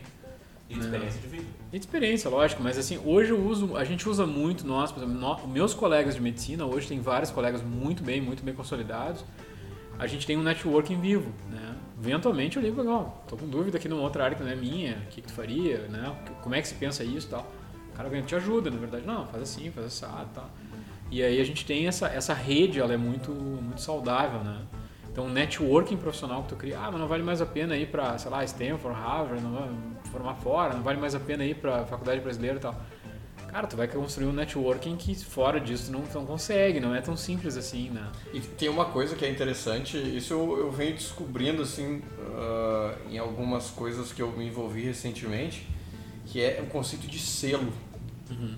E a formação vai nessa linha, né? Uhum. Por exemplo, no mundo de venture capital, Vamos dizer que tu, tu tem, um, tem, tem um, um negócio que tu queira escalar. O pessoal do Nubank, vamos pegar o Nubank como ah. exemplo. Por que, que eles já fizeram uma rodada seed de 10 milhões de dólares? Porque eles tinham um selo. Uhum. Né? Então ele chega na, no, no, no, fundo top de linha, ah, estudei em Harvard. Uhum. Uh, pode não fazer diferença, pode sim, ser um cara que sim, estudou sim, numa universidade brasileira, que não é muito conceituado, e ser muito mais foda que o cara que estudou em Harvard. Mas é o selo. Uhum. Então a formação acaba servindo como selo, né? De, tá, de tu se apresentar, de tu uhum. poder dar referência, né? Então eu, eu, concordo contigo que não, não é a ferramenta para tudo, não é a uhum. mas é uma ferramenta muito útil. Sem dúvida. Tu pode não, aplicar ela em várias parte da, da, da, consolidação da credibilidade. Uhum. Exatamente, é. do ponto de vista de credibilidade. o cara Sim. se formou médico, tá? É. Minimamente tu sabe que o cara passou por alguns filtros, né? Pra, pra é, então, eu acho que isso, isso é importante, né? Mas assim, eu, eu acho que é o que eu falo, né? Quer dizer, isso. Estou falando como é que eu fiz, como que eu acho que tem que ser, enfim, é a minha convicção. Mas eu acho que tem N projetos que são feitos sem uma formação formal acadêmica e vão bem também. Com né? O cara tem muita habilidade em outras áreas, por exemplo, se comunica muito bem, constrói um networking de outro jeito, é, é comunicativo, se expressa, é, a intenção dele, o business plan é muito bem feito, tudo certo, eu acho ótimo, né? E aprendo muito com isso também. Eu usei muita ferramenta empresarial, digamos assim, né? Técnicas de, de, de tentei fazer uma composição do que eu faço e continuo tentando, né? É claro que eu uso minha formação como base para muita coisa, mas eu acho que todas as ferramentas que vêm basta que tu saiba usar, né? E hoje tem muitas disponíveis, Não, mas muitas, aí tem um né? ponto, né? Por exemplo, tu, tem, tu, tá, tu, tu, né, tu tem a formação de médico, trabalha como médico na prática hoje e tu Uhum. e aplica o empreendedorismo, faz uso do empreendedorismo sem ter uma formação específica. Até porque Sim. não existe uma formação tão específica assim, Sim. mas a gente pode pensar ali no nível de administração. É, não tem a faculdade de economia. empreendedor, né? É, exatamente, É, uma- tu, tu, busca ferramentas além da faculdade, mas a faculdade Uhum. não deixa de ter o seu valor. Sim. Né? E é grande, na verdade. Aliás, Uhum. aí entra um selo que, o- que o Gregório falou. Onde que tu estudou? Eu, eu estudei na Fundação Faculdade Federal de Ciências Médicas de Porto Alegre. Tá, Hoje é a que é Universidade das de Ciências da Saúde de Porto. Alegre. E é pública? É, é É, federal. sim, sim, É. sim, famosíssima. É, na, na- na minha época não tinha como escolher, não dava nem para prestar o vestibular para URGS e para ela ao mesmo tempo, tinha que escolher uma só, né? Então a, a, a fundação, como a gente Sim, carinhosamente fundação, diz, né? Era que tinha o perfil mais cirúrgico, então eu já estava né, mais ou menos ligado e tal, queria a fundação e tal, então eu estudei lá. Depois eu fiquei mais um tempo, fiquei um ano na PUC também, no São Lucas, e depois eu fui para Curitiba e fiquei quase quatro anos lá. Aí É, que eu fiz uma a formação. Oftalmologista foi lá, né? Oftalmologia Sim, e sim. retina cirúrgica, né? Então eu fiz lá. Foi difícil Então passar foi. na faculdade? Já era difícil naquela época. É, sempre foi, sempre foi, né? Mas eu, eu acho que aí, e aí tem uma coisa muito interessante que a Fundação, não sei se ainda faz isso, mas na nossa época tinha uma coisa proposital que os caras te davam um banho de água fria, assim, passava na- no vestibular, e ah, passei na Passou Fundação. o cara, né? Os caras te davam um banho de água fria, assim, te faziam tirar dois, três de dez, assim, nas primeiras provas pra, Pra tipo, fuder. meu, tu não é ninguém aqui dentro, entendeu? Pra dar aquela nivelada, assim. E a gente saía correndo atrás do prejuízo no ano inteiro pra não, não rodar no primeiro ano. É tipo Então- cálculo na engenharia, assim, o pessoal Não, se assusta, pessoal, né? anatomia, bioquímica, no primeiro ali, era uma coisa assim, tu não acreditava como é que tinha que estudar tanta coisa, entendeu? Era um outro nível. eu e nunca tal. vou aprender isso. Então, depois a coisa vai, né? Se encaixando. É legal e isso, tal, tu né? vê, né? Pra fazer todo mundo Ah, baixar a bola, né? é, É, o pessoal fica mais. E precisa, né? Porque é super importante ter esse, é, esse. E a maturidade não vai vir de um ano para o outro, né? Ela precisa Ainda de pessoas com vários 17, anos. 18 anos, né? Sim, sim. Eu finalizei tudo com né, medicina com 24 e aí depois fiz mais especialização, mas é cedo, né? É cedo. E o desafio também não é isso, mas é, é assim, hoje muita gente que, que o pessoal fala sobre a questão, questão de decisão profissional, é, a escolha que vai impactar uma vida inteira, ela tem que ser feita de uma forma muito precoce ainda. né? Então às vezes, ah, quero fazer tal coisa, mas tu não tem um contato real com esse mundo, né? Então, esses tempos, coisas muito interessantes que acontecem com a gente, né? É, na esses tempos. verdade, tu teve com teu pai, né? Mas, na não é a mesma claro, coisa, claro, né? Tu- tu- claro, uma claro, coisa claro. tá ver alguém fazendo e tu ter aquele drive, assim, de, de, ter que, né? Tu rodar aquilo e tu ter aquela responsa- responsabilidade e tal. É, é, é uma outra, né? E esses tempos eu tava na clínica, daí chegou assim, a, a secretária me disse, ah, tem um rapaz que quer falar contigo aí, mas não é consulta. Né? Eu disse, não, então vamos Lá entender. que- bomba, tu pensou. não, não, ok, mas assim, vamos entender o que, que é, né? Mas, Não, é que ele é estudante de. Ele, ele quer fazer medicina e queria falar com o médico. Pô, mas Né? Aí eu ah, não, vamos, vamos ver, vamos conversar, aí eu acho legal, né? E aí, realmente, cara, um menino assim diz, ah, quero fazer medicina e eu não tenho contato com o médico e tal. Eu, tá, mas então vamos lá, como, como é que surgiu isso? Essa- de onde é que surge essa tua. Né? Não tem médico na família e tal, tudo mais. Ele disse, não, é que eu gosto muito de seriados médicos. Ah, é normal. coisa anátoma. É. Não, a minha irmã, Aí- ela é médica por causa de House. Sim. Ela, tipo assim, ó, começou a assistir House e eu quero ser médica. E hoje É. ela é médica por causa de House. É, Não, é eu falei pra ele assim, o seguinte, ó, não, tudo bem, legal, tal, acho que alguma coisa tem que despertar, de fato, né? E eu confesso, assim, pra vocês que eu não olho, não- acho que quase nunca olhei um seriado médico. Eu li o The Nick, que é um baita seriado, é bem curtinho, que ele é, mas é uma outra, uma outra pegada, assim, ele é... Ele retrata a medicina da virada do século XIX pro XX, né? Nossa, 1890. isso deve ser muito É, legal. cirurgiões, é um hospital chamado The Nick em Nova York. Então os caras, é uma loucura ali. Como é que é o nome da série? The Nick. The Acho no, Nick. no YouTube. Parece a, a, a coisa DENIT, coisa do governo.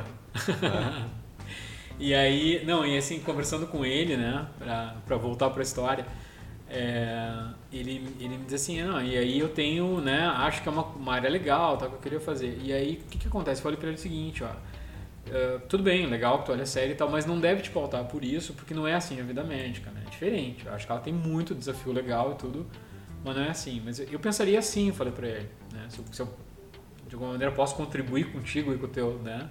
Com, com, tua, com o teu pensamento.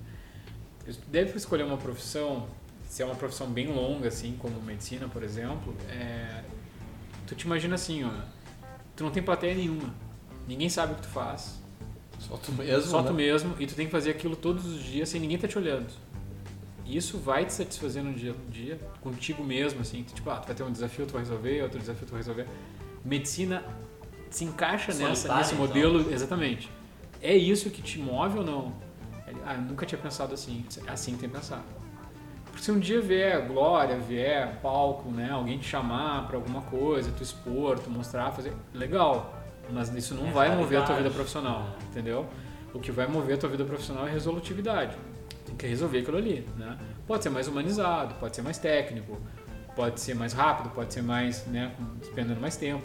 Tem várias nuances de fazer isso, mas é, tu não pode esperar que tu tenha, não é a plateia que vai te mover, não é, é o teu desafio, é tu contigo mesmo. Se aquilo ali te, te dá um motor para uma vida trabalhando, então vai lá e faz mesmo. Porque Já mudou um pouco o ponto de vista dele. Aí ele... Faz tempo isso? Faz. E fez, fez. Fez, fez, fez. fez é, ficou bem, Conseguiu entrar, se formou? Não, não, acho que está cursando até hoje ainda. Mas não faz muito tempo isso, não. Acho que faz uns 3, 4 anos. 3, 4 anos, é. E... e... voltou a conversar contigo, troca ideia com ele, não?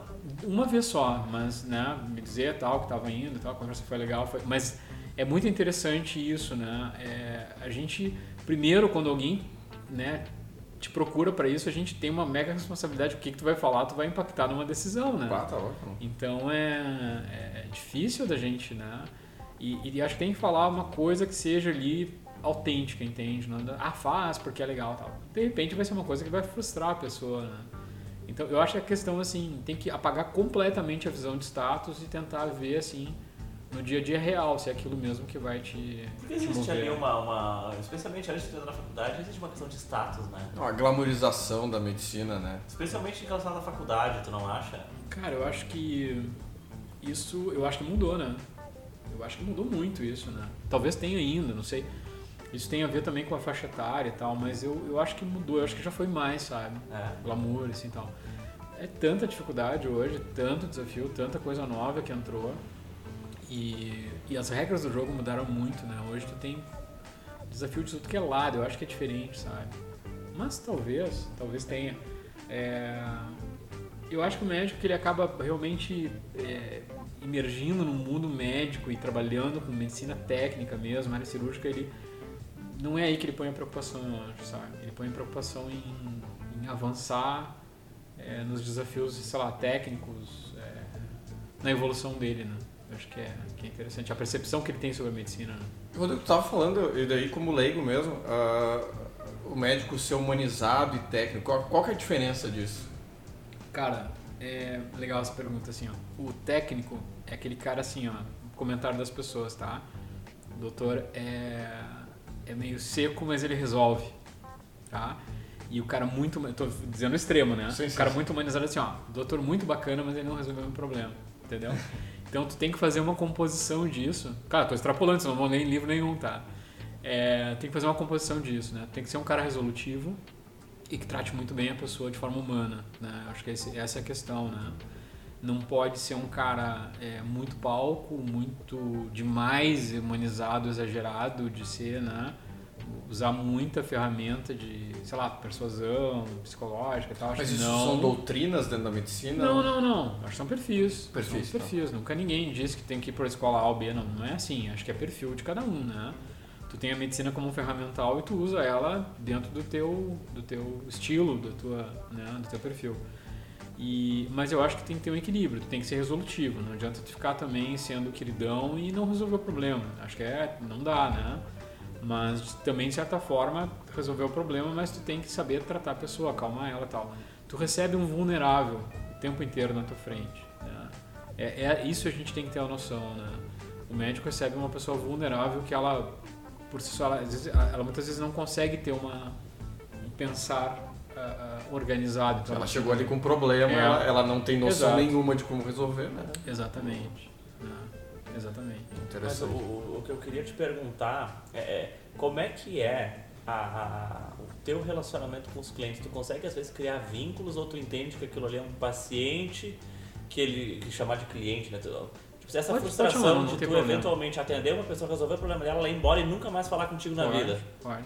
Né? Isso deve acontecer com uma frequência grande. Tu, tu, tu lida mais ou menos com essa situação é, semanalmente, diariamente. É, a, a gente tenta hoje, Tu né? não passa por uma fase de, de auto, sei lá, questionamento em relação a isso, tipo, o que que aconteceu, essa pessoa. Cara, eu acho que assim, eu acho que isso todo empreendedor, se- se- vamos, vamos, vamos ver assim, pro lado assim, empresa, tá? Empreendedor, enfim, tal. Eu acho que aí vem a história da jornada do cliente, né? Ele passa, ele tem uma jornada para passar por ti, né? Tanto preparar, conhecer a tua empresa, buscar ah, conectar com o receptivo, passar por dentro da área de atendimento e depois ter um resultado, enfim, que ele vai julgar, né? É, isso a gente tenta fazer da melhor maneira possível, mas são elementos humanos, um atendendo e outro procurando né, eh, serviço, enfim, solução para alguma coisa. Eu tenho todo o entende nível. então muito claramente que ali é uma relação, a maior parte das vezes, profissional. Ela começa como uma relação profissional e ela pode acabar como profissional meramente, mas assim, a gente tem gente que vira amigo, né? Eu tenho clientes, assim, dependendo até do problema, e eles têm, é, tem, tem todo nível de, de relacionamento, né? Tem relacionamento que vira depois de grupo, que fica amigo, que procura clínica com mais frequência, que encaminha pessoas para lá e tal, mas isso é como não há, não tem como regrar comportamento humano nesse sentido, entendeu? Isso vai muito da, também da pessoa. Tem gente que não tolera uma sala de espera, que detesta esperar. Tem gente que não Ah, tem problema nenhum, entendeu? Tudo certo, vem aqui, vou aguardar porque eu quero resolver e tal. Tem gente que quer só passar ali e resolver tal, a forma mais curtinha, mais enxuta possível e sair dali deu, acabou. Tem gente que quer né, avançar, resolver as coisas que tem. tem- Então tem de tudo, né? Mas tudo pode, acho que não, não há regra para isso, né? Claro, a gente tem, claro que a, Pergunta muito de como tu te sente em relação a isso. Tu vai mas ser cada profissional no cliente, é, de- cada paciente é, É, paciente. exato. E- tu vai trabalhar no sentido de, de ter. Teu primeiro compromisso é ser profissional e tentar ajudar aquela pessoa a resolver aquele problema que trouxe ela ali, tá? Mas tem todo tipo de humanização possível, né? A gente tem. É, tinha uma história muito interessante, assim, a gente tem é, histórias de família, assim. Eu me lembro todo Natal, quando eu era criança, a gente na ceia de Natal, minha mãe sempre adorou a ceia de Natal. E, e sempre tinha, na mesa da, da ceia de Natal, tinha um tipo de doce lá que era sempre diferente, todo mundo adorava. E aí a minha mãe nos explicava, né? Nossa, uma paciente do teu pai que todo, tipo uma semana, Todo o seu Natal lá ano. atrás ali uma caixinha pequenininha de doce ali tal. E, cara, eu fiquei muitos anos na minha infância assim, tinha aquele doce, entendeu? Então, olha o nível de humanização. Ele fez alguma coisa pra ela que agradou tanto que ela sempre lembrava dele. Ela estava dentro ali do, né, das pessoas queridas dela, enfim, que ela retribuía e tal. Então, a gratidão é muito interessante, o jeito que manifesta, né? É, o ato é, é muito legal, né? Não é nem que tu tá recebendo e tal, não, mas é o ato, né, da pessoa. Da gratidão É, com o teu gratidão, trabalho, né? com a tua Mas dedicação. eu vou dizer uma e, coisa. E um do. Só pra. E, é- e um do Natal, um Natal, porque não falhava nunca, assim. Um Natal falhou, assim, então, mas e o docinho aquele que tá faltando aqui? Aquela senhora faleceu, Bah. falou. Que realmente ela, ela- ela era interessante, assim, porque eu passei boa parte da minha infância. Eu acho que eu era adolescente já quando faltou o docinho na, na mesa lá da Olha, olha que loucura que eu tô pensando. Rodrigo, eu tenho umas 17 perguntas pra te fazer, mas Hum, eu tô vamos tentar, pensando né? numa situação que é muito curiosa. Duas coisas que eu quero que tu comente, tá? A primeira delas é o seguinte. ah, ninguém morre de dor no olho. Quer dizer, tu tá numa especialidade da medicina que tu não trata da vida e da morte, Uhum. né? Tu trata de um, de um, de um órgão não essencial pra vida, digamos assim. Beleza, pontuado isso, se tu quiser comentar, depois tu comenta, mas só pra complementar o seguinte. Claro. Para 98% das pessoas que a gente pergunte, eu acho, chutando aqui, a visão ela é o sentido mais indispensável. Né? Apesar de não ser vital, Aham. ele é indispensável. Ah, não, perco o paladar, perco a audição, mas não perco a visão. A visão ela é chave para minha qualidade de vida. Uhum. Né? Então, tu não lida com a morte especificamente, mas tu lida com algo que é Liga com a existência, talvez. com a, com a sentido da vida das pessoas. Baita Né? pergunta, né? Ah, tem um livro que vocês talvez, não sei se já leram, tal, que é A Morte é um Dia que Vale a Pena Viver. É, eu aconselho que todo mundo leia esse livro. Eu acho que ali ela aproveita, é uma médica, né? Ah, ela aproveita a, a questão morte para fazer uma catarse, assim. Então ela, ela fala sobre, sobre muita coisa. Então, assim, quando tu levanta essa questão, assim, eu vou te perguntar, quantos médicos de fato lidam com morte? Poucos. É, se a gente for pensar. É o verdade. intensivista ali, é o É, cara mas da assim, emergência. não são muitos, entendeu? E mesmo quem lida, ele tem ali uma sistemática, né, técnica e tal. Então, assim, é, ela fala uma coisa que é um tapa, assim, uma coisa que é muito importante a gente ouvir. O que que acontece? Existe uma coisa que é comum a todos nós. A gente tem uma coisa igualzinha, todos nós, seres humanos, temos. Que a gente tem um regramento, a gente nasce e um dia a gente vai morrer. E, A vida é o são que as únicas acontece. coisas certas e imposto, né? A vida é o que acontece entre esses dois marcos. É, tá, tá valendo o jogo, entendeu? É o que a gente tem pra jogar, né? Tá dentro desses dois limitadores. Quando tu vai encerrar, a gente não sabe, né? Mas é isso aí, pra, é a regra igual pra todo mundo, né? Não muda nada. Rico, pobre, Não gordo, tem, magro. não tem. É igual pra todo É. mundo. Então, é, o que, que acontece, assim? Quando eu escolhi oftalmologia, e principalmente quando eu me apaixonei por retina, sabe? Que é uma área fantástica, a pessoa diz assim, ah, mas não morre de olho e tal. Mas e aí? Se descola a retina? Entendeu? É. Se tu não enxerga mais, entendeu? É, eu acho que é um dos grandes medos, assim, que a gente desenvolve, né? Que é perder um sentido que te dá uma conexão muito grande com o mundo, né? Então, é, eu acho que é uma, é uma responsabilidade absurda, né? Tu, tu ter é, um olho para operar, uma visão para reabilitar. Eu acho que reabilitação, então, é um papel muito importante. As pessoas confiam em ti, né? Para reabilitar, para resolver problema e tal, nessa magnitude. Então, eu acho que eu sempre digo para minha equipe assim, é, eu acho que um grande respeito ao paciente é trabalhar com material de ponta, entendeu? Trabalhar com material bom, ter um resultado, cara, a longo prazo, entendeu? Eu operei esse cara em 2010, em 2005, Cara, tá- 2000, o cara tá perfeito, entendeu? Então, às vezes, é aquela pressa, às vezes, é aquela coisa, ah, mas o custo e tal, mas é importante ter um projeto com longevidade, sabe? Porque depois vai passar o tempo, vai esquecer daquela fase crítica e tal, e aquilo vai ficar Mas, ma- Então- mas não, não tem, ah, Rodrigo, situações na, na- na- O cara tem um câncer no olho. Tem, tem. E o, o, o câncer naturalmente pode dar uma, uma metástase, alguma coisa, Tem, e claro, se espalhar. Então, claro. e virar, por Pode. conta de uma coisa do olho, Sim, virar um sim, problema sim. que vai matar ele. Pode acontecer. Sim, sim, sim, tem, com certeza. Tem histórias assim incríveis. Você já perdeu algum paciente Já. assim? Já. Sim, com certeza. Melanoma de coroide. É um câncer que a gente eventualmente vê, né? Ah, Mas é isso e passa para uma outra especialidade tratar ou tu mesmo? ah, não, a parte ocular a gente trata, né? Os oftalmos. Alguns têm oftalmo que é, tem subespecialidade de oncologia, né? Oftalmológica. Ele é é uma especialidade dentro da Uhum. especialidade. Não, oftalmo, é. Mas tem, tem sim, com certeza tem. tem. Tem histórias aí que são incríveis, né, nisso. A gente passa por histórias, assim, impensáveis, né.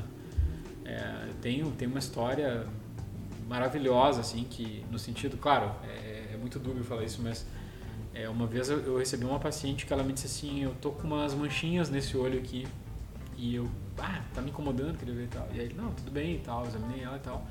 Nós precisamos fazer dilatação de pupila, tem que dilatar para examinar melhor a retina e tal. Aí eh, eu, fui, eu mesmo fui colocar a gotinha e tal, e ela disse, ah, pingou a gotinha e tal. Ele foi colocar no outro, não, não, nesse aqui eu não quero. Como assim? Não, porque eu vou sair dirigindo agora, daí eu não quero dilatar, sair dilatado com os dois. Eu falei, bah, eu vou, tu vai me desculpar, mas a gente vai ter que achar um jeito de tu ir embora, mas tem que dilatar os dois. Manifestação, às vezes, num olho pode ter aí alguma coisa, né? Órgão duplo faz doença, às vezes, bilateral e tal. Aí foi, foi, ajeitei ela, não, tudo bem, então vamos, tá, vamos dilatar. Quando, aí eu esperei aqueles minutos ali e tal, quando eu voltei para examinar ela, o olho que ela tava com queixa tinha ali alguma coisa, mas era mais tranquilo assim, e o outro tinha um tumor. Caramba. É, então aí foi uma história que, poxa, depois, né, foi adiante e tal, outros colegas também ajudaram no caso e tal, mas é, a surpresa, assim, quer dizer, eu confiei no, no- no meu protocolo, na minha maneira de fazer e tal, e, né, claro que né, a gente não diz felizmente que se descobriu, mas felizmente não se deixou passar, né, uma coisa mais grave que eventualmente pode trazer um resultado muito grave, né. E assim tem, tem, tem várias situações de, né, que, que acontecem sim, né, existe, existe oncologia ocular também, né. Interessante. Mas eu, eu, eu, Vai lá, vai lá, vai lá. Eu quero, eu quero monopolizar o discurso aqui. Não, eu tô Ah, monopolizando. Tem, tem 17 aqui. perguntas que respondi, Não, respondemos mas- uma, né? Não, não, e, não, não, não, as 17 continuam lá, são coisas que estão aparecendo agora. Mas assim, ó, tem um, um, um- um grande amigo meu que, que ouve o podcast e me pediu para perguntar muito sobre o, o futuro. E aí eu quero emendar um- uma pergunta com, com um questionamento relacionado ao futuro, tá? A gente está falando, né, muito focado. Eu quero que a gente- emendar uma pergunta com questionamento. É, ó, que viagem, né? O burrice, né? O cara sem, sem vocabulário é fogo. Mas ah, eu quero entrar em outros assuntos que eu sei que tu gosta, eu sei que tu te dedica, e a gente tá em- com uma hora e quinze, aqui a gente tem mais umas duas horas e meia, mais ou menos. pra Para falar o pessoal nos aguentar depois vindo pelo. Dá o botar pessoal- rápido lá pra coisa Dá da pra ouvir rápido e o pessoal ouve em pedaços, isso acontece muito. Eu Tu já mesmo o, ouviu o os do nossos Bruno eu pedaços. vi em fatias, eu vi em pedaços, mas cara, muita todo. gente faz isso, é legal É, isso. é, certo. Mas aí é o seguinte, ah, a gente está falando, e aqui eu te pergunto de novo como leigo, tá? Mas é ainda dentro da medicina. Ah, oftalmologia, a gente está falando do, do, do órgão olho, né? Que, que, que ah, capta a visão. Mas tem o processamento da visão dentro do cérebro, tá? Sim. A tua profissão trata só do órgão ou trata também da parte cerebral e tudo mais, tá? E aí eu só queria emendar isso no seguinte: qual é o futuro nesse sentido? Porque hoje em dia já existe pessoas fazendo estímulos cerebrais para voltar à visão, né? Tipo, qual é que é a tua atribuição e como tu vê esse futuro, assim? É, a gente tem a oftalmologia ela compreende algumas subespecialidades. Então, se a gente pensar, tem órbita também dentro da oftalmologia, tem plástico ocular, né? Tem algum, A tua é várias retina. plástica, retina cirúrgica e implante de lente intraocular são as minhas áreas de domínio, né? Mas eu sou retinólogo né, de formação, né? É, então tem órbita, tem plástica, tem vias lacrimais, estrabismo, que é quando o olho desvia, tem pessoas especializadas nisso, né? Tem as minhas áreas, que é implante de lente intraocular e retina, e tem a neurooftalmologia, que é essa que tu Ah, tocou, tá? Tá. Então é uma- é realmente é- existe ali uma, uma especialidade de limbo ali que está no olho e no cérebro ao mesmo tempo, né? Então eventualmente tu trata com um neurooftalmologista e eventualmente não é incomum às vezes a gente fazer um oftalmologista e um Neuro. A gente trabalha junto, né? Eu fiz muitos casos aqui já com os neuros daqui, assim, são ótimos, né? Muitos casos que a gente já tratou também. E doenças eu digo mais, digamos, de dia a dia, assim, de neurooftalmo, que não são tão incomuns assim, né? O que a gente orienta, se a gente pode é, contribuir, assim, essas doenças, elas muitas vezes elas têm uma certa...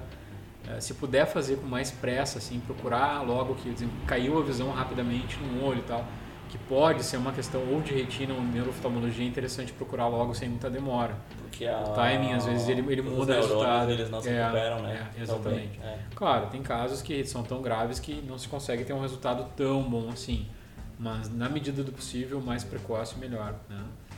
Ah, quanto à questão futura, tá? Tem muita coisa que a gente acompanha. O chip de retina, né? tem o Argos, na verdade, né? que é uma- um sistema que se implanta um chip na retina e faz uma conexão com um óculos especial que junta né, os dois.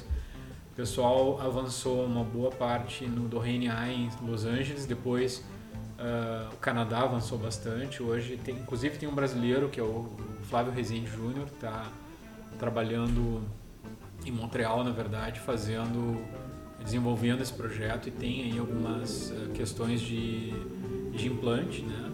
E agora abre, além disso, da questão cirúrgica, está abrindo uma, uma nova era na medicina, que não só na minha área, mas as outras pessoas vão ouvir falar, que é a terapia de supressão gênica. Então, essas muitas doenças que baixam, que limitam totalmente a visão, elas têm, na verdade, alguns defeitos enzimáticos, alguns defeitos de proteína que algum gene faz a, a expressão dessa proteína ou dessa enzima. Então, ainda dá para suprimir o gene defeituoso, digamos assim, né? para diminuir essa proteína tóxica, digamos assim, ou essa enzima defeituosa e aí às vezes recuperar alguma coisa da visão. Hoje, por exemplo, a gente tem para um Mas isso é uma manipulação de DNA. isso é uma supressão do, do gene, é, que tu vai suprimir, né, atividade. Então, ah, pelo menos um gene hoje, que é o RP65, a gente consegue já fazer alguma, já tem fármaco, né, já tem experiência no Brasil, inclusive, de tu injetar o fármaco no olho e conseguir fazer supressão e melhorar de alguma maneira, né? Em retinose pigmentar, por exemplo, que é um, acho que o maior exemplo do que tu perguntou. É, então se faz hoje, por exemplo, faz com uma amostra de saliva ou sangue, faz um perfil genético focado naquilo, tipo, eu falo pro laboratório, eu quero um kit de é, análise de genes para retinose pigmentar. Daí o cara vai me mandar, olha, tenho 200 e poucos genes aqui que eu vvou avaliar, é, não tem expressão em nenhum, por exemplo, ou tem expressão num outro e tal. Então ali eu vou tentar conduzir para tratamento. Mas eu acho que é por aí que a gente vai evoluir muito nesse, nesse sentido nos próximos anos. Né? Que é um tratamento farmacêutico daí. É Orientado pelo mistura, claro. mistura cirúrgico e farmacêutico, porque tu tem que fazer uma cirurgia para Ah, entregar o o- medicamento dentro da retina, né? entendi. Não é um É um- comprimido que tu toma nesse caso. É, né? não, é. é interessante porque as pessoas perguntam por que não se toma comprimido pro olho, né? O olho tem barreira. Então tu pode tomar às vezes uma carga alta e ela não chega no olho por barreira. Então tu tem que às vezes realmente injetar lá dentro, né? Colocar internamente no olho o medicamento. Como, como seriam essas barreiras? Barreira sanguínea, na verdade, barreira hemática. Né? Os vasos que levam até o olho, eles têm um ponto ali que não, Não passa, passa. medicamento.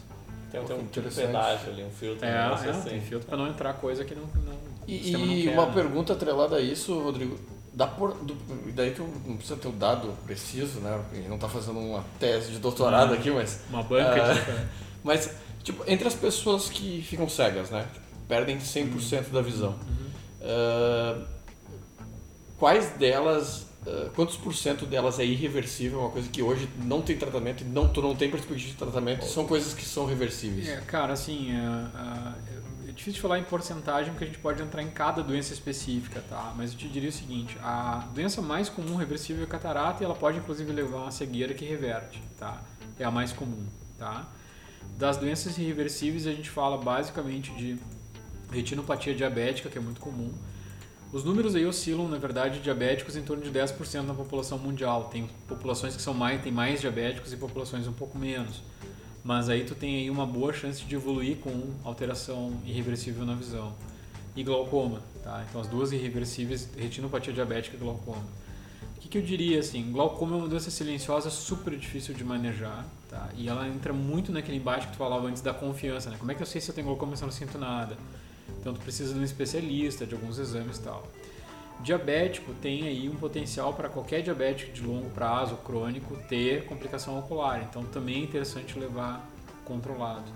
Né? É muito comum isso em todos os lugares do mundo. O diabético ele, ele fica assim, né, atrelado a uma clínica oftalmológica quando ele está muito avançado. Né? Então todo mundo tem aquela história da narrativa assim, ah, se tivesse vindo mais cedo e tal. Mas aqui, né, culturalmente, as pessoas não procuram tão cedo se elas estão enxergando bem, na concepção delas está tudo certo. E às vezes não, às vezes já tem alguma coisa não alterada. né? Então acho que essas três doenças eu diria assim, pela questão prevalência, seriam as que eu mais focaria assim atenção, né? É, de- da questão cegueira, tá? Seria avaliar, né, catarata pela idade.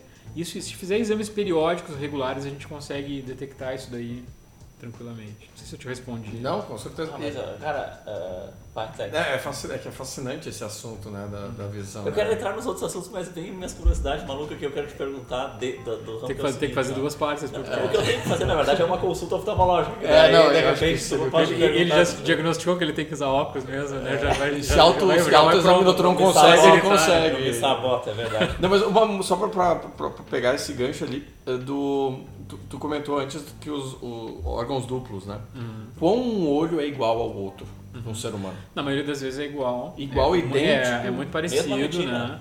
Mesma O retina, mas, retina. mas a gente tem a gente tem muita alteração, é, diferença de um olho para o outro. Pode ter, isso a gente lida muito, assim. Com cirurgia a gente lida bastante com isso. Grandes diferenças de graus, por exemplo, ter, não ter quase miopia no olho, ter uma miopia de 10 no outro, por exemplo, pode acontecer, isso eu pego de- não é tão infrequente assim, né?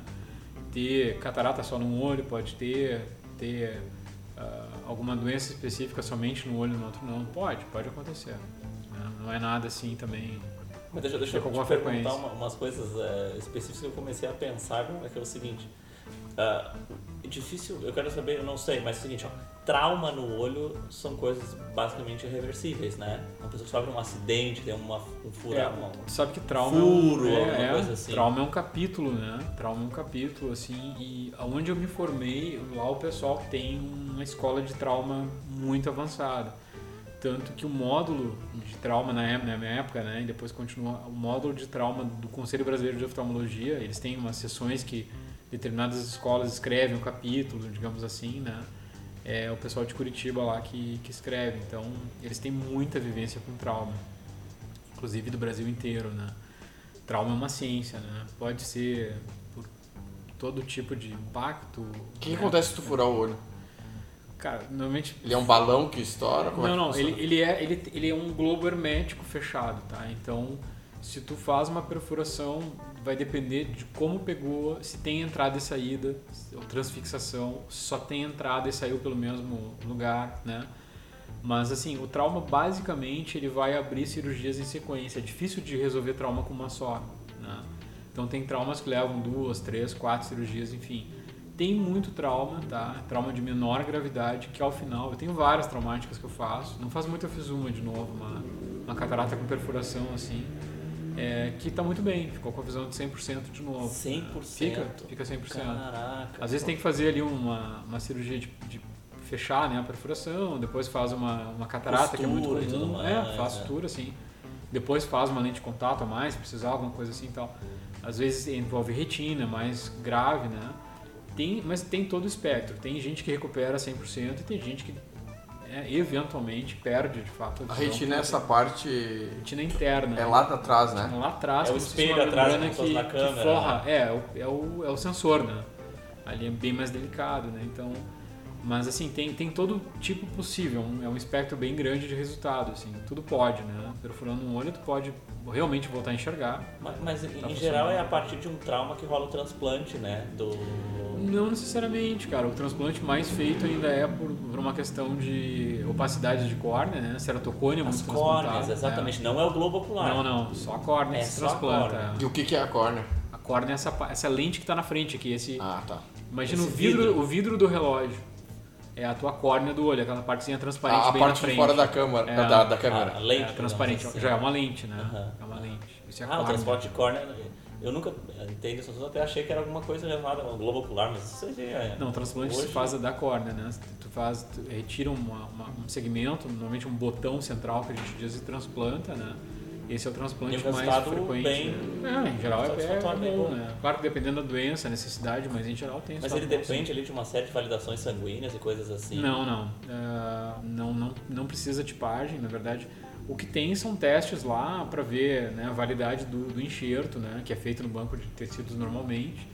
Ele é armazenado numa solução especial que vai dar ah, vida ao Sim, enxerto mantém, durante um tempo, mantém né? vivo, é. Mas não, não é necessário compatibilidade AB, compatibilidade de outras questões. Não, não é como órgão que vai ter fígado, coração e tal. No olho é mais, é mais, Independente. mais digamos assim. independente, é, exato. E é uma cirurgia muito complexa de fazer esse transplante? Cara, acho que é uma cirurgia que envolve complexidade, mas não é a mais complexa, por incrível que pareça, assim, né? Se coloca muito transplante como uma coisa, ah, muito... Ele é claro que é uma cirurgia bem delicada, mas não é nada tão, tão, tão, ah, vamos dizer assim, não, não, não tá na escala de complexidade maior. tá? Entendi, entendi. Ó, tu, tu quer entrar, continuar no assunto medicina? Ah, tem mais tem mais 17 curiosidades, perguntas, né? né? Tem mais 17 perguntas, mas eu, eu, eu queria. Eu sei. Tem um aqui. Ó, Ah. o, Rodrigo tá me mostrando umas fotos que eu tô quase desmaiando. Ah. Eu não tenho estômago pra essas coisas. Que loucura, né? Mas o. Eu, eu, eu provavelmente eu devo ter sido atendido pelo Rodrigo há muitos anos atrás, ou talvez pelo teu Uhum. pai, eu não sei. Mas eu conheço o Rodrigo de verdade por outros motivos. E- Uhum. E, são motivos que eu sei que o Rodrigo é apaixonado. E além dele ser médico e entender de medicina muito mais do que a maioria dos mortais e, e de muitos outros profissionais também, ele entende de outros assuntos relacionados a muito a, a política e a cultura e a história, de certa forma, dos assuntos que te interessam dentro desses ramos, de uma forma bem aprofundada. E não é e é muito pelo teu interesse nisso, né? Não é por osmose. É pelo teu interesse, tu te dedica sim, a isso, né? Sim. Isso começou dentro da universidade pública, porque ela é um gatilho, né? Cara, eu acho que, eu, eu acho que é perfil também, tá? É A questão de... de Resumindo, tu é história- comunista desde quando? Não, não, não. Não, já, já vamos responder direto, sem muita não, não, não. Nunca fui, na verdade, nem, nem pretendo. É, não, assim, eu acho que é perfil, né? É, estudar, ser curioso e tal. Eu, eu tenho o hábito de ter, agora com Kindle, então, é dois, três livros abertos, assim, rodando tal. Lendo sempre.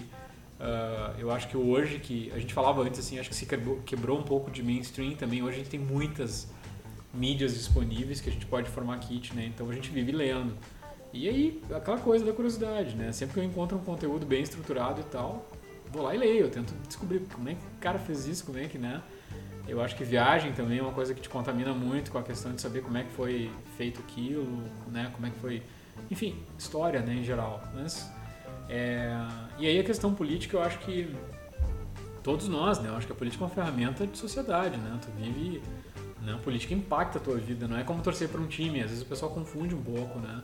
Ah, é torcer para um partido. Não é isso. Eu acho que isso aí impacta a tua vida de verdade, né? Teu imposto que tu paga lá, as DARFs que caem para te pagar, tem relação com, com, com né? Com, as, as, tuas escolhas políticas, né? Os, claro, os teus claro, interesses claro. políticos. Sim, né? sem dúvida. Então é por aí, mas acho que é muito mais perfil, sabe, Felipe? Eu acho que é uma questão de estudar tá no perfil, sabe? questão assim. Mas isso, eu isso curto, faz né? parte da tua curiosidade lá que te levou à medicina também? Acho que sim. A continuar assim? Porque ah, eu estudei em universidade pública e, e tu também Uhum. sabe que lá existe uma, uma, né, uma, uma- como é que a gente vai chamar isso? Uma, uma tendência, uma... Eu não sei se dentro da... da, da- Não, pode ter Da assim. fundação é pode assim. digamos assim que algumas universidades públicas podem estar sendo, digamos, né, é, ter aí uma, um interesse eh, infiltrado dentro da é isso que tu quer dizer, né? É, eu acho que, acho que uma cultura lá dentro de, de já... é, tipo assim, paralelo à formação profissional, um, né, um- Mas uma influência política, vem, é, digamos mas assim. acho- né? acho que vem aí a habilidade dos teus filtros, né? Uma coisa que eu vivo falando. Cara, tu pode ir lá e conversar com um cara que tem uma doutrina na cabeça e o cara quer te converter, tu liga o filtro, tá tudo- vai lá conversa com o cara, tudo certo, entendeu? O cara não precisa me converter, entendeu? Eu vou lá ver o ponto de vista dele, ah, tudo certo, ah, entendi o que quer dizer e tal, né? Se tem um problema que eu posso ajudar, eu ajudo e tal. Então, eu acho que eu passei dentro da faculdade muito assim, né? Claro que tinha doutrina, claro que tinha gente querendo te fazer pensar e tal.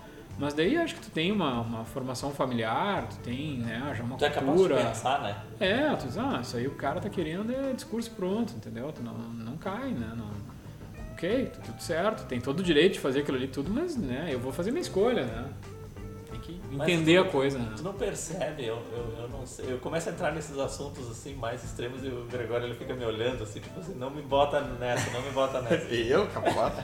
Mas é o seguinte, ó, é, sem, sem citar especificamente, mas a gente pode citar se quiser, ah, existem algumas linhas de pensamento que elas são mais abertas a, a, a estudar, a ouvir, a refletir, a não ter problema de ouvir opiniões contrárias para tentar entender e ser capaz de criticar e ser capaz de, né, de entender as falhas. E, e uma outra linha de pensamento que a gente sabe qual é, que ela ignora o, o pensamento alheio e fica infiltrado Não, mas é, tu pode, por exemplo, colocar no espectro, por exemplo, de ciências, assim, tem coisas que são ah, ciências humanas, ciências exatas, biológicas, sei lá, tem coisas que são mais operacionais, né?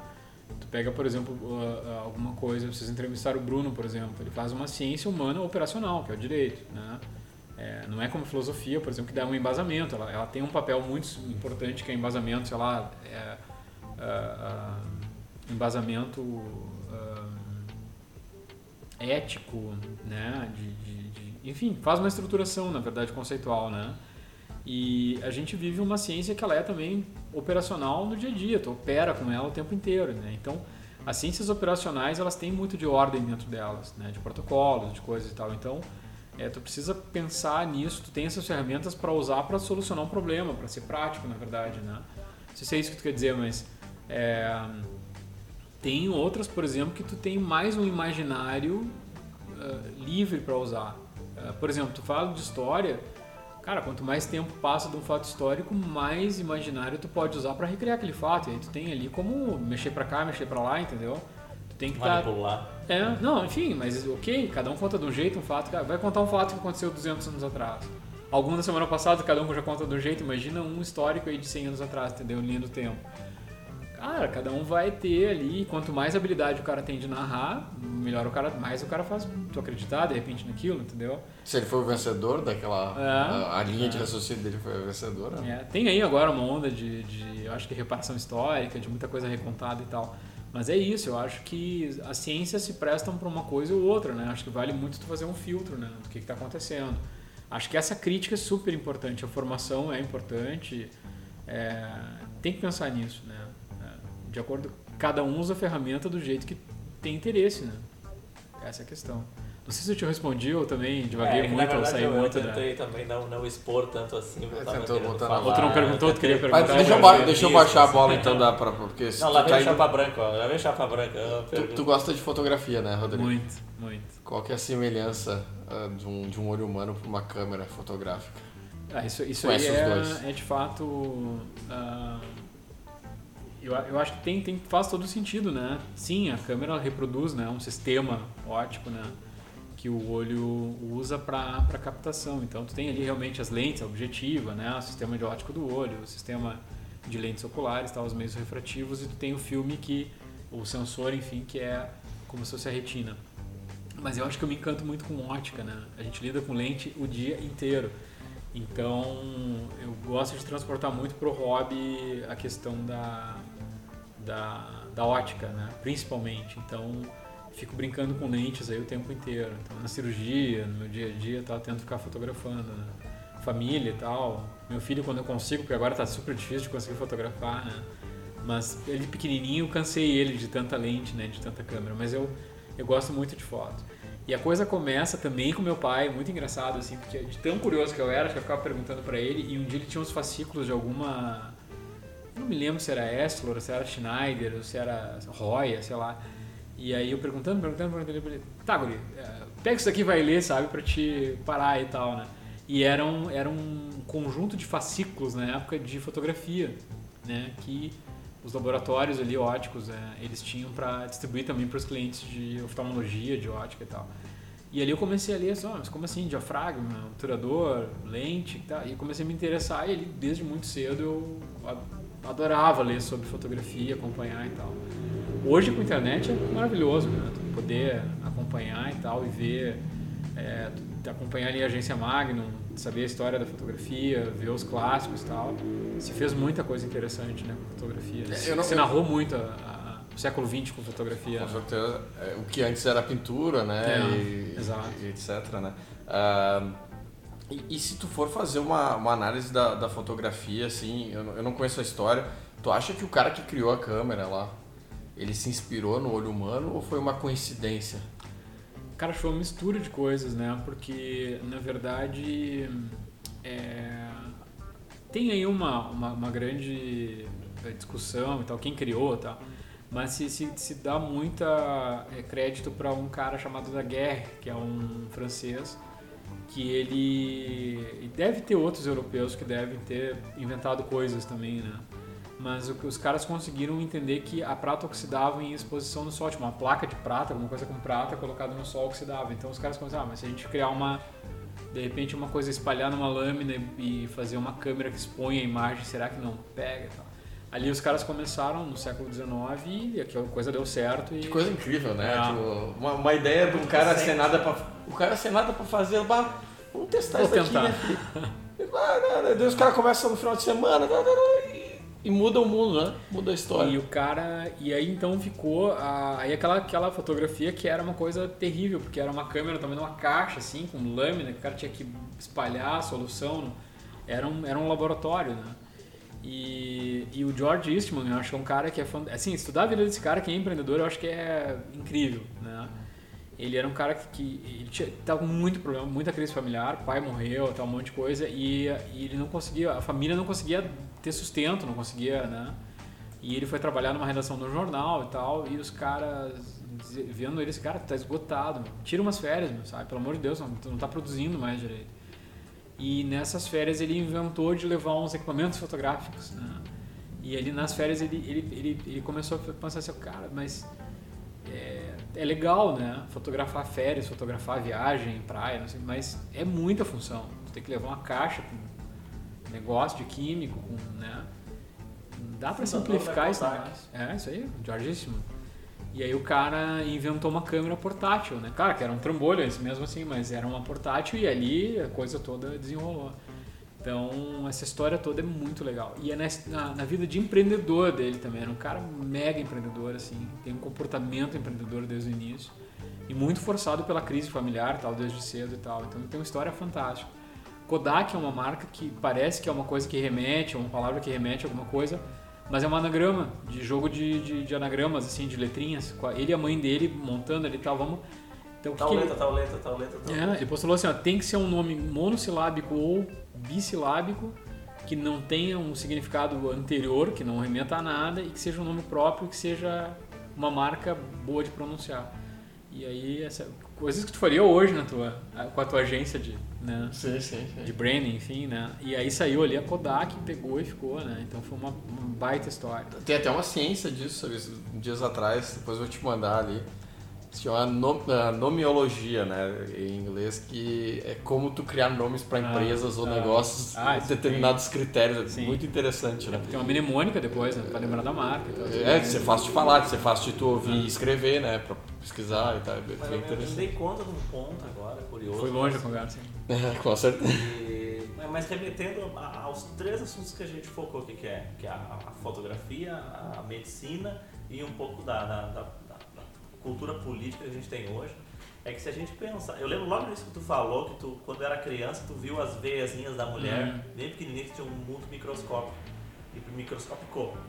Só que, cara, há 200 anos, a humanidade não tinha noção disso Uhum. há 200 anos a humanidade também não tinha noção da capacidade de fotografar e tudo mais. Uhum. E há 200 anos foi mais ou menos a época que se formou as linhas políticas que a gente está derivado hoje, né? Uhum. Então tu vê como a, a história ela, ela acaba sendo curta, né? E, e algo que aconteceu ali entre o século XIX e o século XXI, o século XX especialmente todo, ele, ele é chave nesse processo todo. Uhum. Mas a gente pensar que tu, tu mesmo disse, ah não, ainda tem coisas evoluindo na medicina. Tipo, cara, a medicina ainda tá na infância. Uhum. Né? É muito difícil tu dizer que, bah, não, daqui a pouco a gente vai saber tudo, né? Não, não, não, Não, não, não dá pra afirmar sobra nenhum muito ainda. né? É, é Em, to- em todas as áreas, filosofia, Sim. a gente ainda tá no. É, o nível de detalhamento que a gente tem no universo, eu acho que ele é, sei lá, desdobra, né? É incontável, né? é. Mas assim, falando de comportamento humano e política que tu fala, por exemplo, eu acho que todo mundo que tem um pouco de interesse é, tem um livro que tem que ler. Eu li umas quatro vezes ele. O A última capital. vez não. A última vez foi em podcast, em audiobook até, que é O Príncipe, né? De Maquiavel. Ah, Esse certeza. tem que ler esse livro, tem que ler, porque assim, apesar de ter umas partes ali que são meio, né? O texto é meio super antigo e tal, 1500 e pouco, né? É, aquilo ali é um compêndio de comportamento humano. né? O cara foi lá no, no Lourenço de Médici e disse assim, eu tenho um tratado para te ler que tu vai ser um bom político, um bom administrador, um bom príncipe, enfim, né? E, e aí o cara, as percepções daquele cara é como as pessoas são. Se tu lê hoje aquele livro, tu vai ver, bah, tu identifica quais os personagens, assim, que tu conhece as pessoas quase naquele E a política é um reflexo das pessoas, né? comportamento humano. né? De comportamento humano, então... Mas é o príncipe ou é o pequeno príncipe? Não, Não, não, eu sou absolutamente ignorante. o né? príncipe. É o príncipe. É, Mas tem também o pequeno príncipe, tem, tem? tem, tem. Que também é do é Maquiavel. história. Não, não. Não é? Não, acho que é um livro eu tô infantil, viajando, né? Então. É o Não, príncipe, não, tá. é uma- tá, tá. Aí é um livro de, metáfora infantil, francês e tal. Ah, então eu devo ter lido. É a trilogia, o Pequeno Príncipe, o Príncipe e o E o- Rei. Ah, Vem no kit, dá, tá na Amazon, é só o pessoal procurar aí. Não. Mas muito interessante. Eh, e daí eu quero te fazer uma pergunta agora, Rodrigo, que vai te deixar em maus lençóis aí com a tua classe, tanto colégios de trabalho. O que, que, é, que, que é mais difícil, tecnicamente falando? Ser empresário ou ser médico? Ah, é, é realmente uma pergunta que não é difícil de responder, né? Ah, mas eu acho que as duas coisas têm as suas dificuldades, digamos assim, os seus desafios, né? Ser empresário não é fácil. Não é fácil, porque é um jogo primeiro que eu acho que para montar um uma sistemática, fazer ela funcionar, tu precisa de longo prazo. É, uma coisa é startar, que está muito em moda, e outra coisa é consolidar projeto, né? E depois que tu consolida, tu cai ainda numa coisa que tu tem que ter cuidado, que é a tua aprovação social como alguém consolidado, entendeu? Que dependendo tu tá sendo, né, diferente, divergente, porque tu conseguiu coisas, porque tu a gente tem uma cultura um pouco que é condenar sucesso, né? Então a gente tem que pisar com muita calma e, e saber ponderar tudo isso, né? Isso aí não, não tem um pouco a ver com a. é, além dessa, dessa questão que tu, tu acabou de mencionar, também tem a questão do conformismo e do conforto, que às vezes tu te estabelece né, em um certo patamar profissional e tu tá satisfeito e aquilo ali é suficiente para ti quando tu vê tu tá ladeira abaixo. E tu tende a. Mas eu acho que é uma armadilha cerebral para qualquer coisa. O cérebro te leva à zona de conforto. Isso é natural de todo mundo, né? Então eu acho que tem uma grande habilidade de quem é um empresário que consegue romper coisas e consegue criar novos sistemas e, consegue ser muito divergente, como assim, ícones que a gente todo mundo se inspira, né? São caras que conseguem fazer um esperto, sei lá, hackeiam, né? A zona de conforto cerebral, cara eh, cria uma disciplina para fazer coisas que vão se somando, ele sai da zona de conforto, ele ele é inquieto, ele, eu acho que são, são comportamentos que são divergentes, assim, que, que vão levar a isso. Né? Mas zona de conforto é uma coisa que todo mundo tem, né? É um perigo que todo mundo está Tu, exposto. tu tempo tenta inteiro, fazer né? coisas que te dão prazer, tu tenta fazer coisas que te dão...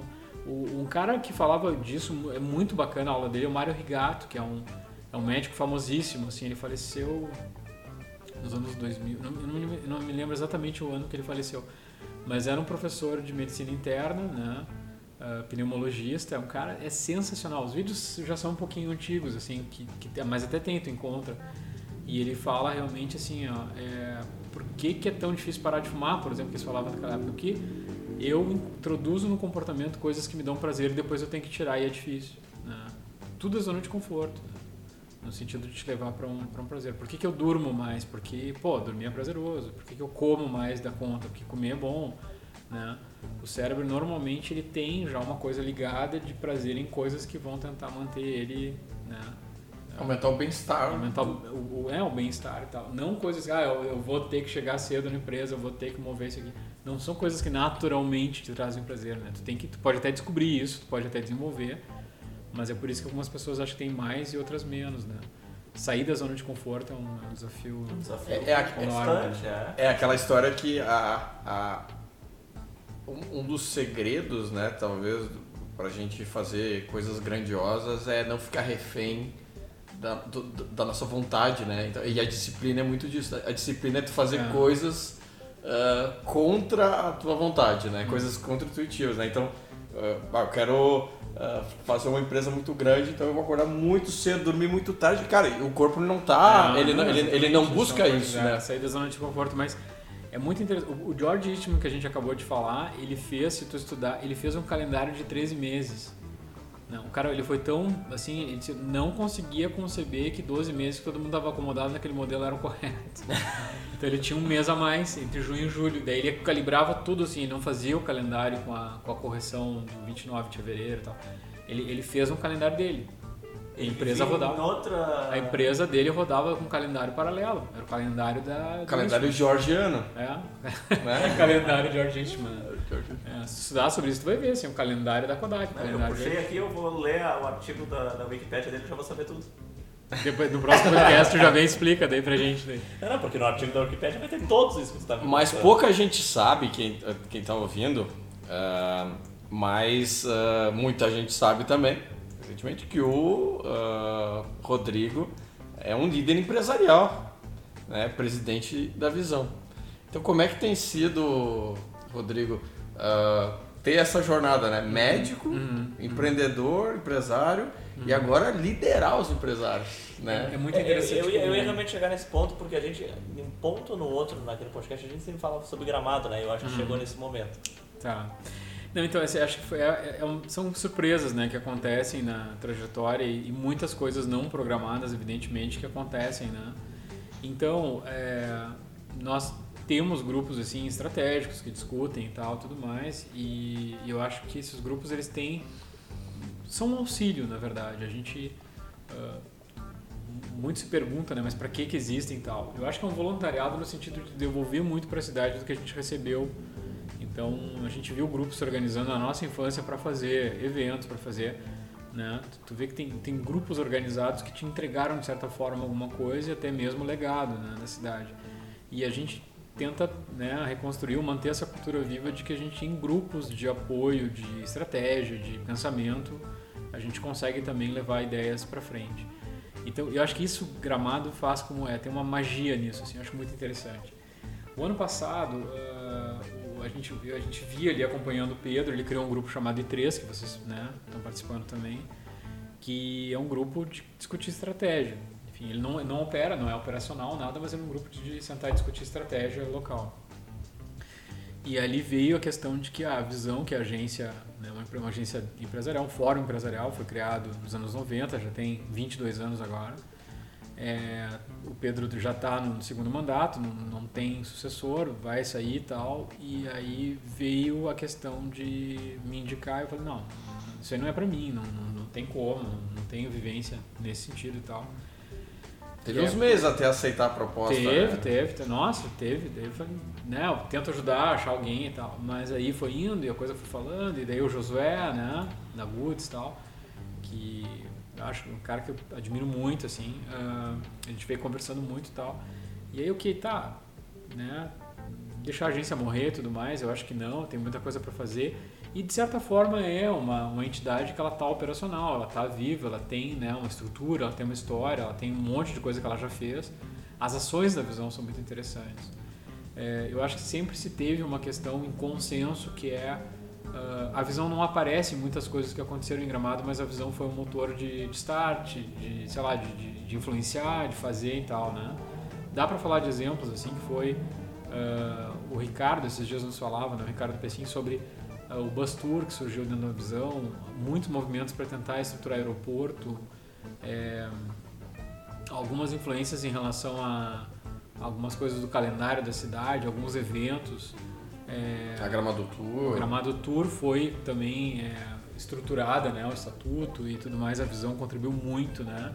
A Brasel, o Convention Bureau, é, os livros que o Leonid Streleev fez da cidade também, mostrando o Gramado e tal, que, foi, que é, um, é um é condomínio editorial ali, muito interessante que ele criou. É, são todas manobras que surgiram dentro do pensar da agência Visão? Então, hoje a gente está passando realmente, é uma fase de transição sem dúvida, né? A visão encolheu muito, pandemia ainda pegou e tal. Então a gente está, não, não vou dizer nem em transição, mas a gente está numa reestruturação da entidade, né? É, o Pedro criou também a questão dos jovens líderes, que foi muito legal, porque são pessoas mais novas já entrando no movimento de, de estratégia, de debate da cidade, né? E é interessante porque assim, não importa o tamanho da empresa, não importa o tamanho, né? É, não importa, quando está ali dentro é um fórum que está todo mundo igual e todo mundo trazendo questões para ser, para serem discutidas, né? Pra como é que a gente move a cidade daqui para frente. Então eu acho que é sim uma agência é, fundamental. E ela sempre tem uma visão estratégica e é uma coisa interessante é que a visão ela é multimodal, ela não é só de restaurante, só de hotel, como já são as entidades que têm esse, esse perfis, né?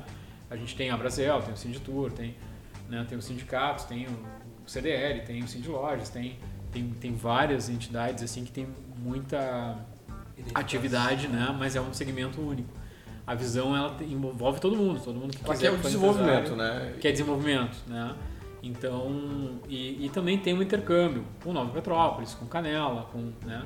Gramado sempre foi muito mais eh, ativo nisso, mas tem, tem um diálogo com as outras também. É, tem muitas ações, microações, assim, que quase não aparecem, que toda hora a gente está vendo documento, né? Trabalhando aí muito junto com dis- discussão na Câmara de Vereadores, na Prefeitura, de vez em quando a gente faz reunião também lá. Ah, então eu acho que a, que a visão é um grupo ativo. Né? Ah, outra questão que cria um networking muito bacana, a gente está trabalhando nessas ideias agora de junção de, de lives de networking agora, mas acho que em breve a gente consegue fazer presencial já. Ah, e e para criar realmente né, entrosamento. Às vezes assim, eu tenho um fornecedor de fora, daqui a pouco eu descubro que eu tenho um aqui dentro que faz muito bem feito aquilo que eu preciso e tal. Então tem um papel muito bacana, né? Criar aquela comunidade, Uma comunidade de empreendedores, né? É, Se E a gente vai vendo assim comunidades muito interessantes. Eu participei esses dias da, de uma live dessas na Federação Sul. Eu falei, poxa, mas eu tenho uma clínica, como que eu vou levar para um, né, um setor empresarial? Não, não, não, é isso aí mesmo, traz o que tu tem. Que tu... Aí lá dentro eu entendi, assim, é de todo tipo de segmento, de todo tamanho, cara grande, cara com microempresinha, cara. E tá tudo certo, todo mundo. E sai ideia de todos os segmentos, todos os tamanhos, sai ideia, sabe? Sai debate.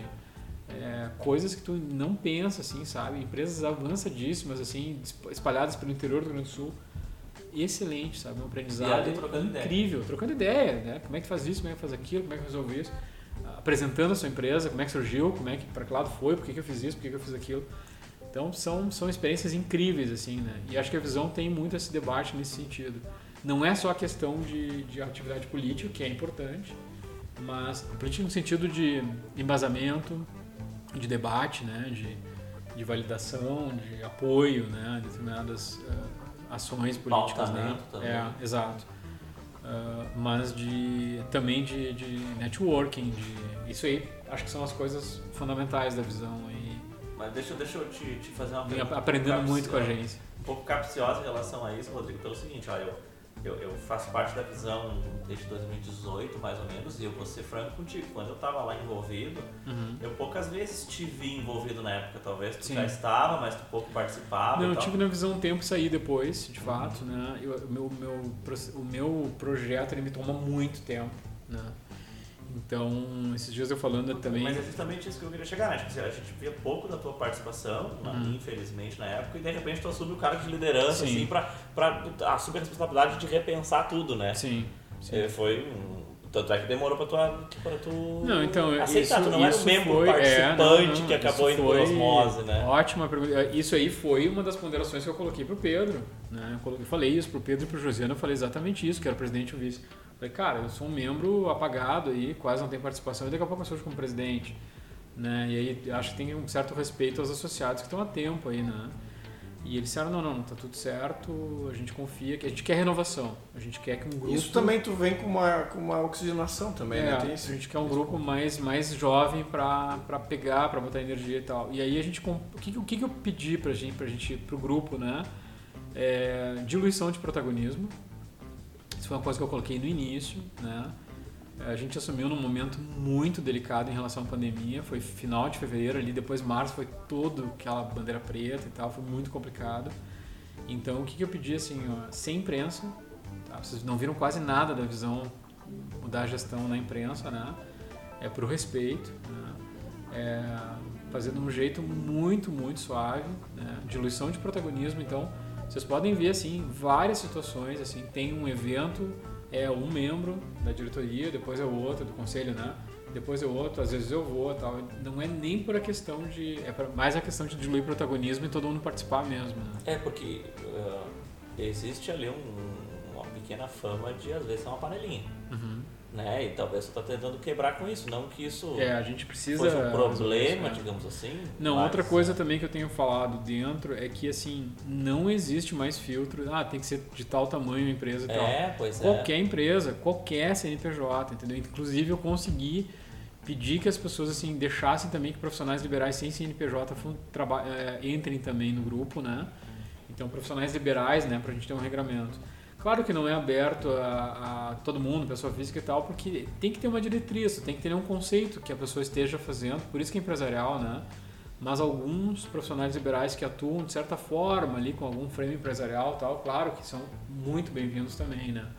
Então é, a gente está quebrando que não é questão de panelinha. Eu acho que toda empresa que queira participar, quanto mais movimento, mais força, mais é, ideias a gente buscar. E tanto que tem novos, vários entrantes aí na visão, eu acho que tem uma eu oxigenação perguntar, bacana. isso tá, tá crescendo, então Tem, tá tem, tendo aderência, tem, adesão, assim. É, a gente tem falado também assim, é, o crescimento, eu, eu vejo isso dentro da minha empresa também. Crescimento, quando tu programa crescimento e tu quer prospectar para criar crescimento, eu acho que tu tem que ter um certo comprometimento, assim, não adianta tu inflar uma coisa e depois tu não conseguir dar atenção para ela ou, ou não ter capacidade de operar aquilo, né? Então acho que tem que ser assim, tem entrantes, eh, quase que assim, a gente vai prospectando de uma maneira programada do jeito que a gente consegue. Mas é sim uma questão da nossa gestão é querer deixar, entregar a visão quando a gente passar adiante maior do que a gente eh, recebeu. Né? E uma- coisa que eu tô pensando, que a gente percebe hoje, as reuniões da visão, as trocas de ideia da visão sendo virtuais, tu consegue ter uma certa ordem de uma pessoa estar falando e várias ouvindo. Só que conforme tu começa a inchar o grupo tu ter ali dezenas de pessoas, e tu pensa em fazer uma reunião presencial, isso se torna mais difícil. É, a gente tem uma, tá desenvolvendo, tá aprendendo a fazer isso. A gente tem um grupo operacional que são só quatro pessoas, né? Que é o presidente, o vice, o tesoureiro, né? o financeiro, enfim, e o executivo, né? A gente opera muito nesse grupo pequenininho porque ali é rápido para tomar decisão e tal. Algumas coisas a gente leva para conselho, a maioria das coisas que a gente quer, ou leva depois que foi tomada a decisão, se é uma coisa mais simples, né? Ou se a gente precisa realmente deliberar, a gente leva para a zona de conselho, né? Então, ok. Do conselho vem muita ideia boa, né? A gente fez questão de manter um, um, um híbrido, né? De uma parte mais jovem e alguns conselheiros mais sênior, digamos assim, o que já estavam muito envolvidos com a visão e tal, já tem muita experiência. então, uma... ajuda demais, assim, eles têm uma visão incrível da cidade, sabe? Então tem coisas no- no- aqui na área central, coisas na cidade que o pessoal tem uma visão assim de, poxa, por que a gente não faz isso, isso, aquilo? E a gente, poxa, tem todo Como é que eu não sentido. dei conta? né?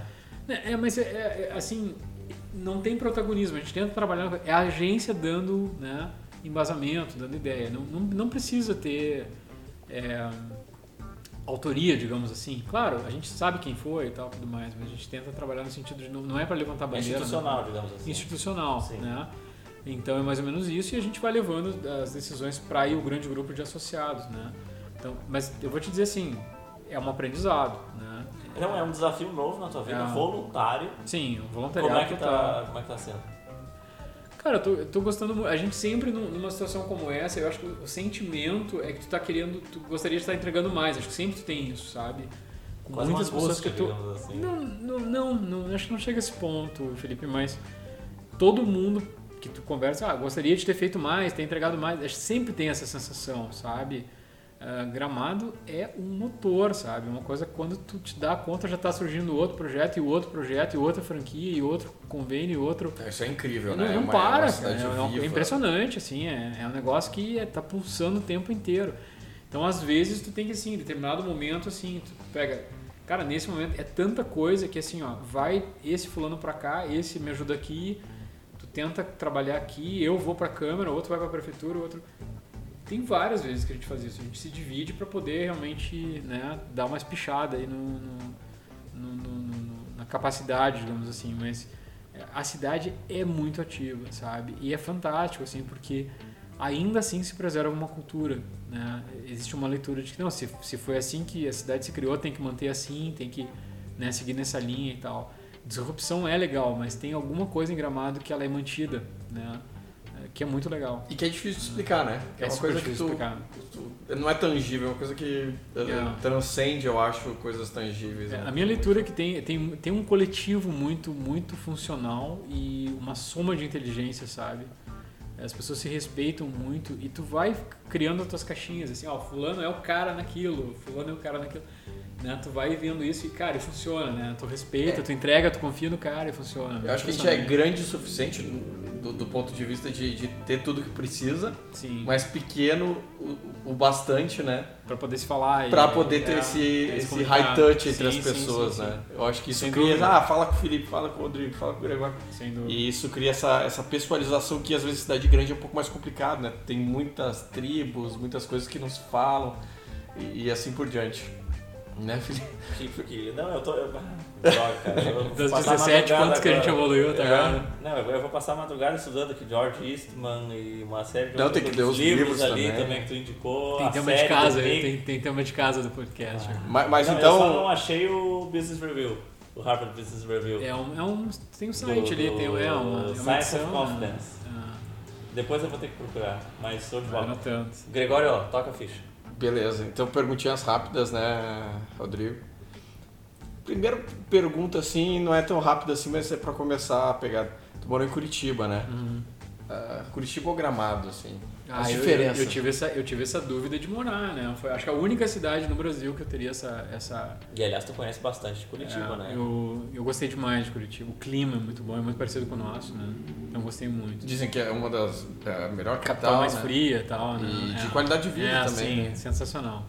Claro que eu não acompanho mais tanto Curitiba quanto, né? Enfim, mas uh, é uma cidade fantástica. Tem uma inteligência absurda, assim, uma coisa incrível. É, são, são, obviamente, cidades com personalidades diferentes, né? Eu acho que Curitiba teve ali aquela ação toda do grupo do Lerner, né? Tem uma coisa muito legal de entender que o Lerner assumiu, ele tem, se não me engano, são dois mandatos de governador e três de prefeito, com é, um grupo que eram colegas de faculdade, então eles se entendiam muito. Então tem muita ação ali que eles interviram na cidade no sentido urbanístico, que deixou um legado fantástico, né? Além disso, eu acho que os projetos médicos em Curitiba são fantásticos, né? A inteligência em geral da cidade é muito, muito boa, assim, sabe? É um então, polo da oftalmologia no Brasil. Sim. Assim. Então, Curitiba, São Paulo, Brasília, Goiânia, Minas, acho que são, são realmente são pontos chave, assim, né? De formação, principalmente. Mas é uma cidade fantástica. Agora Gramado a gente tem raiz, né? Não tem como não tem como virar a página, né? Eu acho que a gente viaja, sai e tal, e Gramado e a cidade tem um eco absurdo, né? A gente vai pro exterior e fala Gramado. Ah, mas Gramado, ah, lá no sul do Brasil e tal. pessoal, né? Tem, tem, tem uma. A gente, uma a gente se sente, eu né? acho que é aquela coisa de se sentir parte de algo, né? Acho que todo Sim. gramadense tem isso, né? Que é o senso de pertencimento. Que Exatamente. talvez explique o que a gente tá falando Sim, agora há pouco, sim, né? Sim. A gente se sente parte, se sente um time, assim, bah, é, a nossa cidade é muito maneira. É. Vocês têm que, quem não conhece Não, tem que é, conhecer. é muito difícil de. Né? Claro, tem trocas, enfim, sei lá, por muitos motivos, profissionais, enfim, tudo, né? Mas é uma cidade realmente tem algo diferente, né? Não é porque a gente é daqui, mas a gente faz essa leitura e é, é isso aí, né? E um lugar em Gramado. Cara, tem tantos lugares legais, né? Eu acho que. Isso é difícil de responder até, né? Imagina que você se perguntar isso. Mas. É pra ser difícil mesmo. Ah, cara, eu acho que tem. Gramado Clínica de Olhos. Não, é, isso, isso, isso eu tenho, né? Não, não, não tem nem porque né, entrar nesse assunto. Minha alma, minha alma tá lá dentro, né? Então, sem dúvida. Mas ah, eu gosto bastante do interior, né? Eu gosto muito da cultura que a gente tem na Várzea Grande, que é um bairro gigante. Gosto bastante de lá. É, tem um lugar quase esquecido em Gramado, que é o Carará, que eu acho sensacional ali. Aquele lugar é muito lindo, sabe? Então, ah, eu acho que é um lugar. Talvez a gente pudesse falar de lugares bem explorados ou bem. Tem muitos lugares legais em Gramado, né? Mas lá é um lugar que eu vejo assim como uma. uma tem uma visão antiga de Gramado, tem uma coisa muito legal, assim. Tudo bem, tem as questões aqui do centro, né? Tem.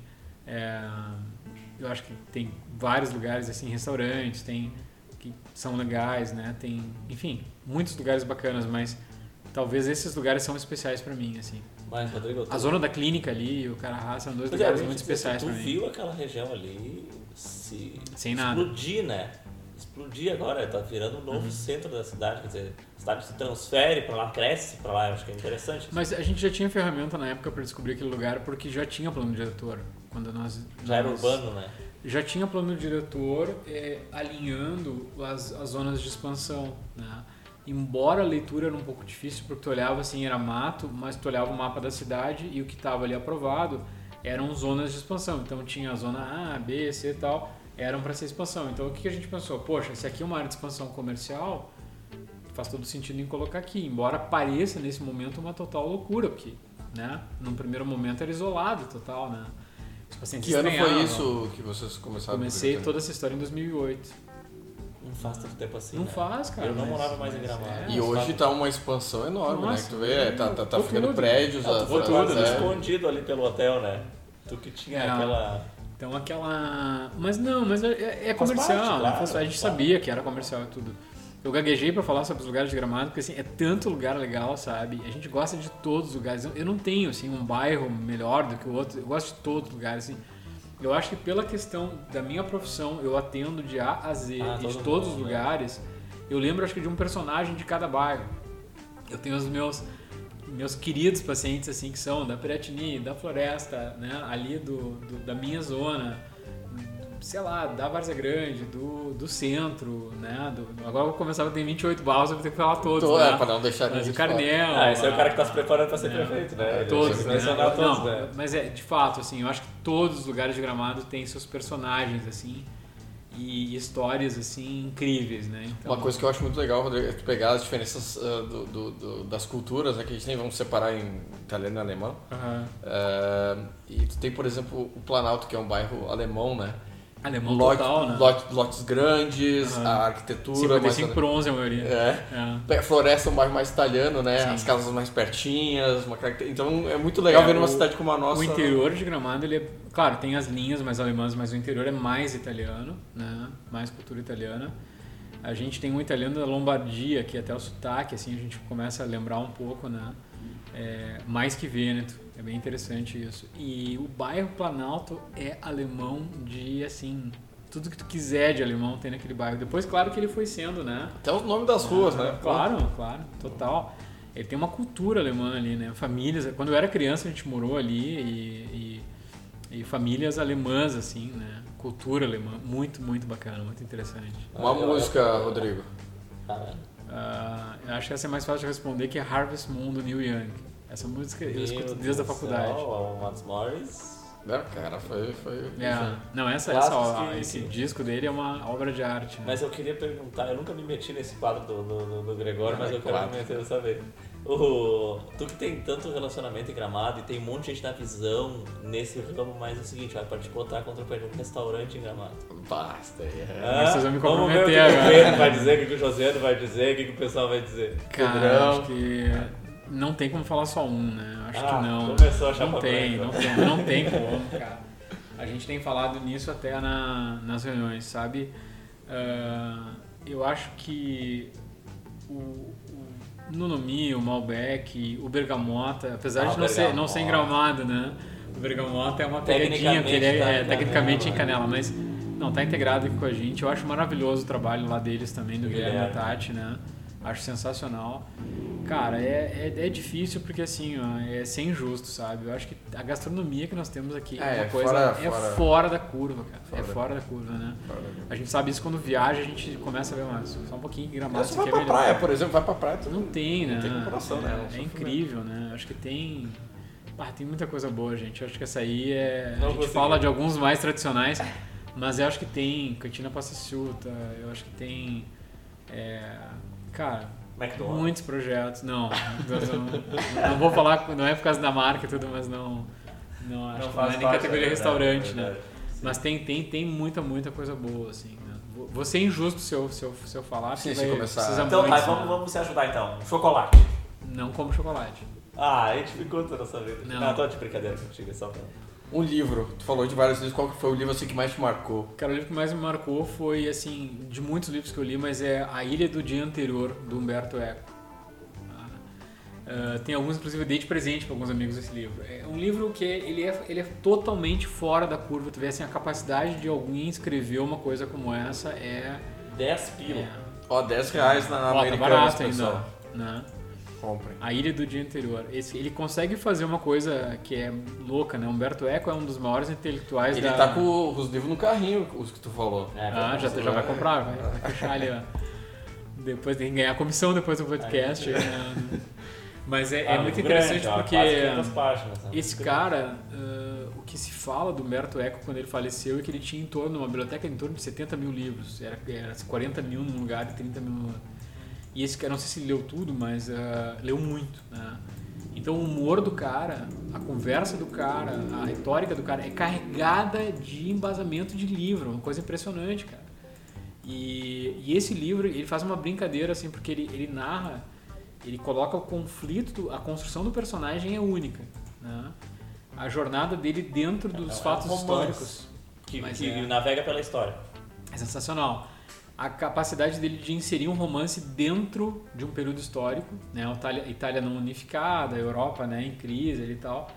E é muito interessante. E aí dentro dessa construção bem rica de personagens, né? O fator histórico da época, Itália não unificada, é, dentro do período das grandes navegações ali e tal.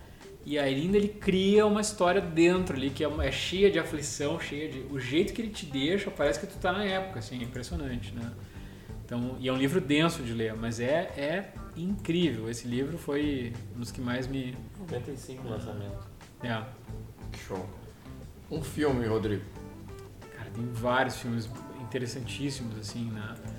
Ah, um mais moderno que eu acho, vamos falar assim, né? De não falar de clássico, é Inception, que eu acho sensacional. Né? Nolan é, É. fora de série. A É, origem, né? Esse livro, esse, desculpa, esse filme acho que é pra ver. Eu vi várias vezes já. né? Sim, sim. Aquele filme de tu ficar decorando as cenas, você já, vai, já sabe o que vai fazer na próxima cena.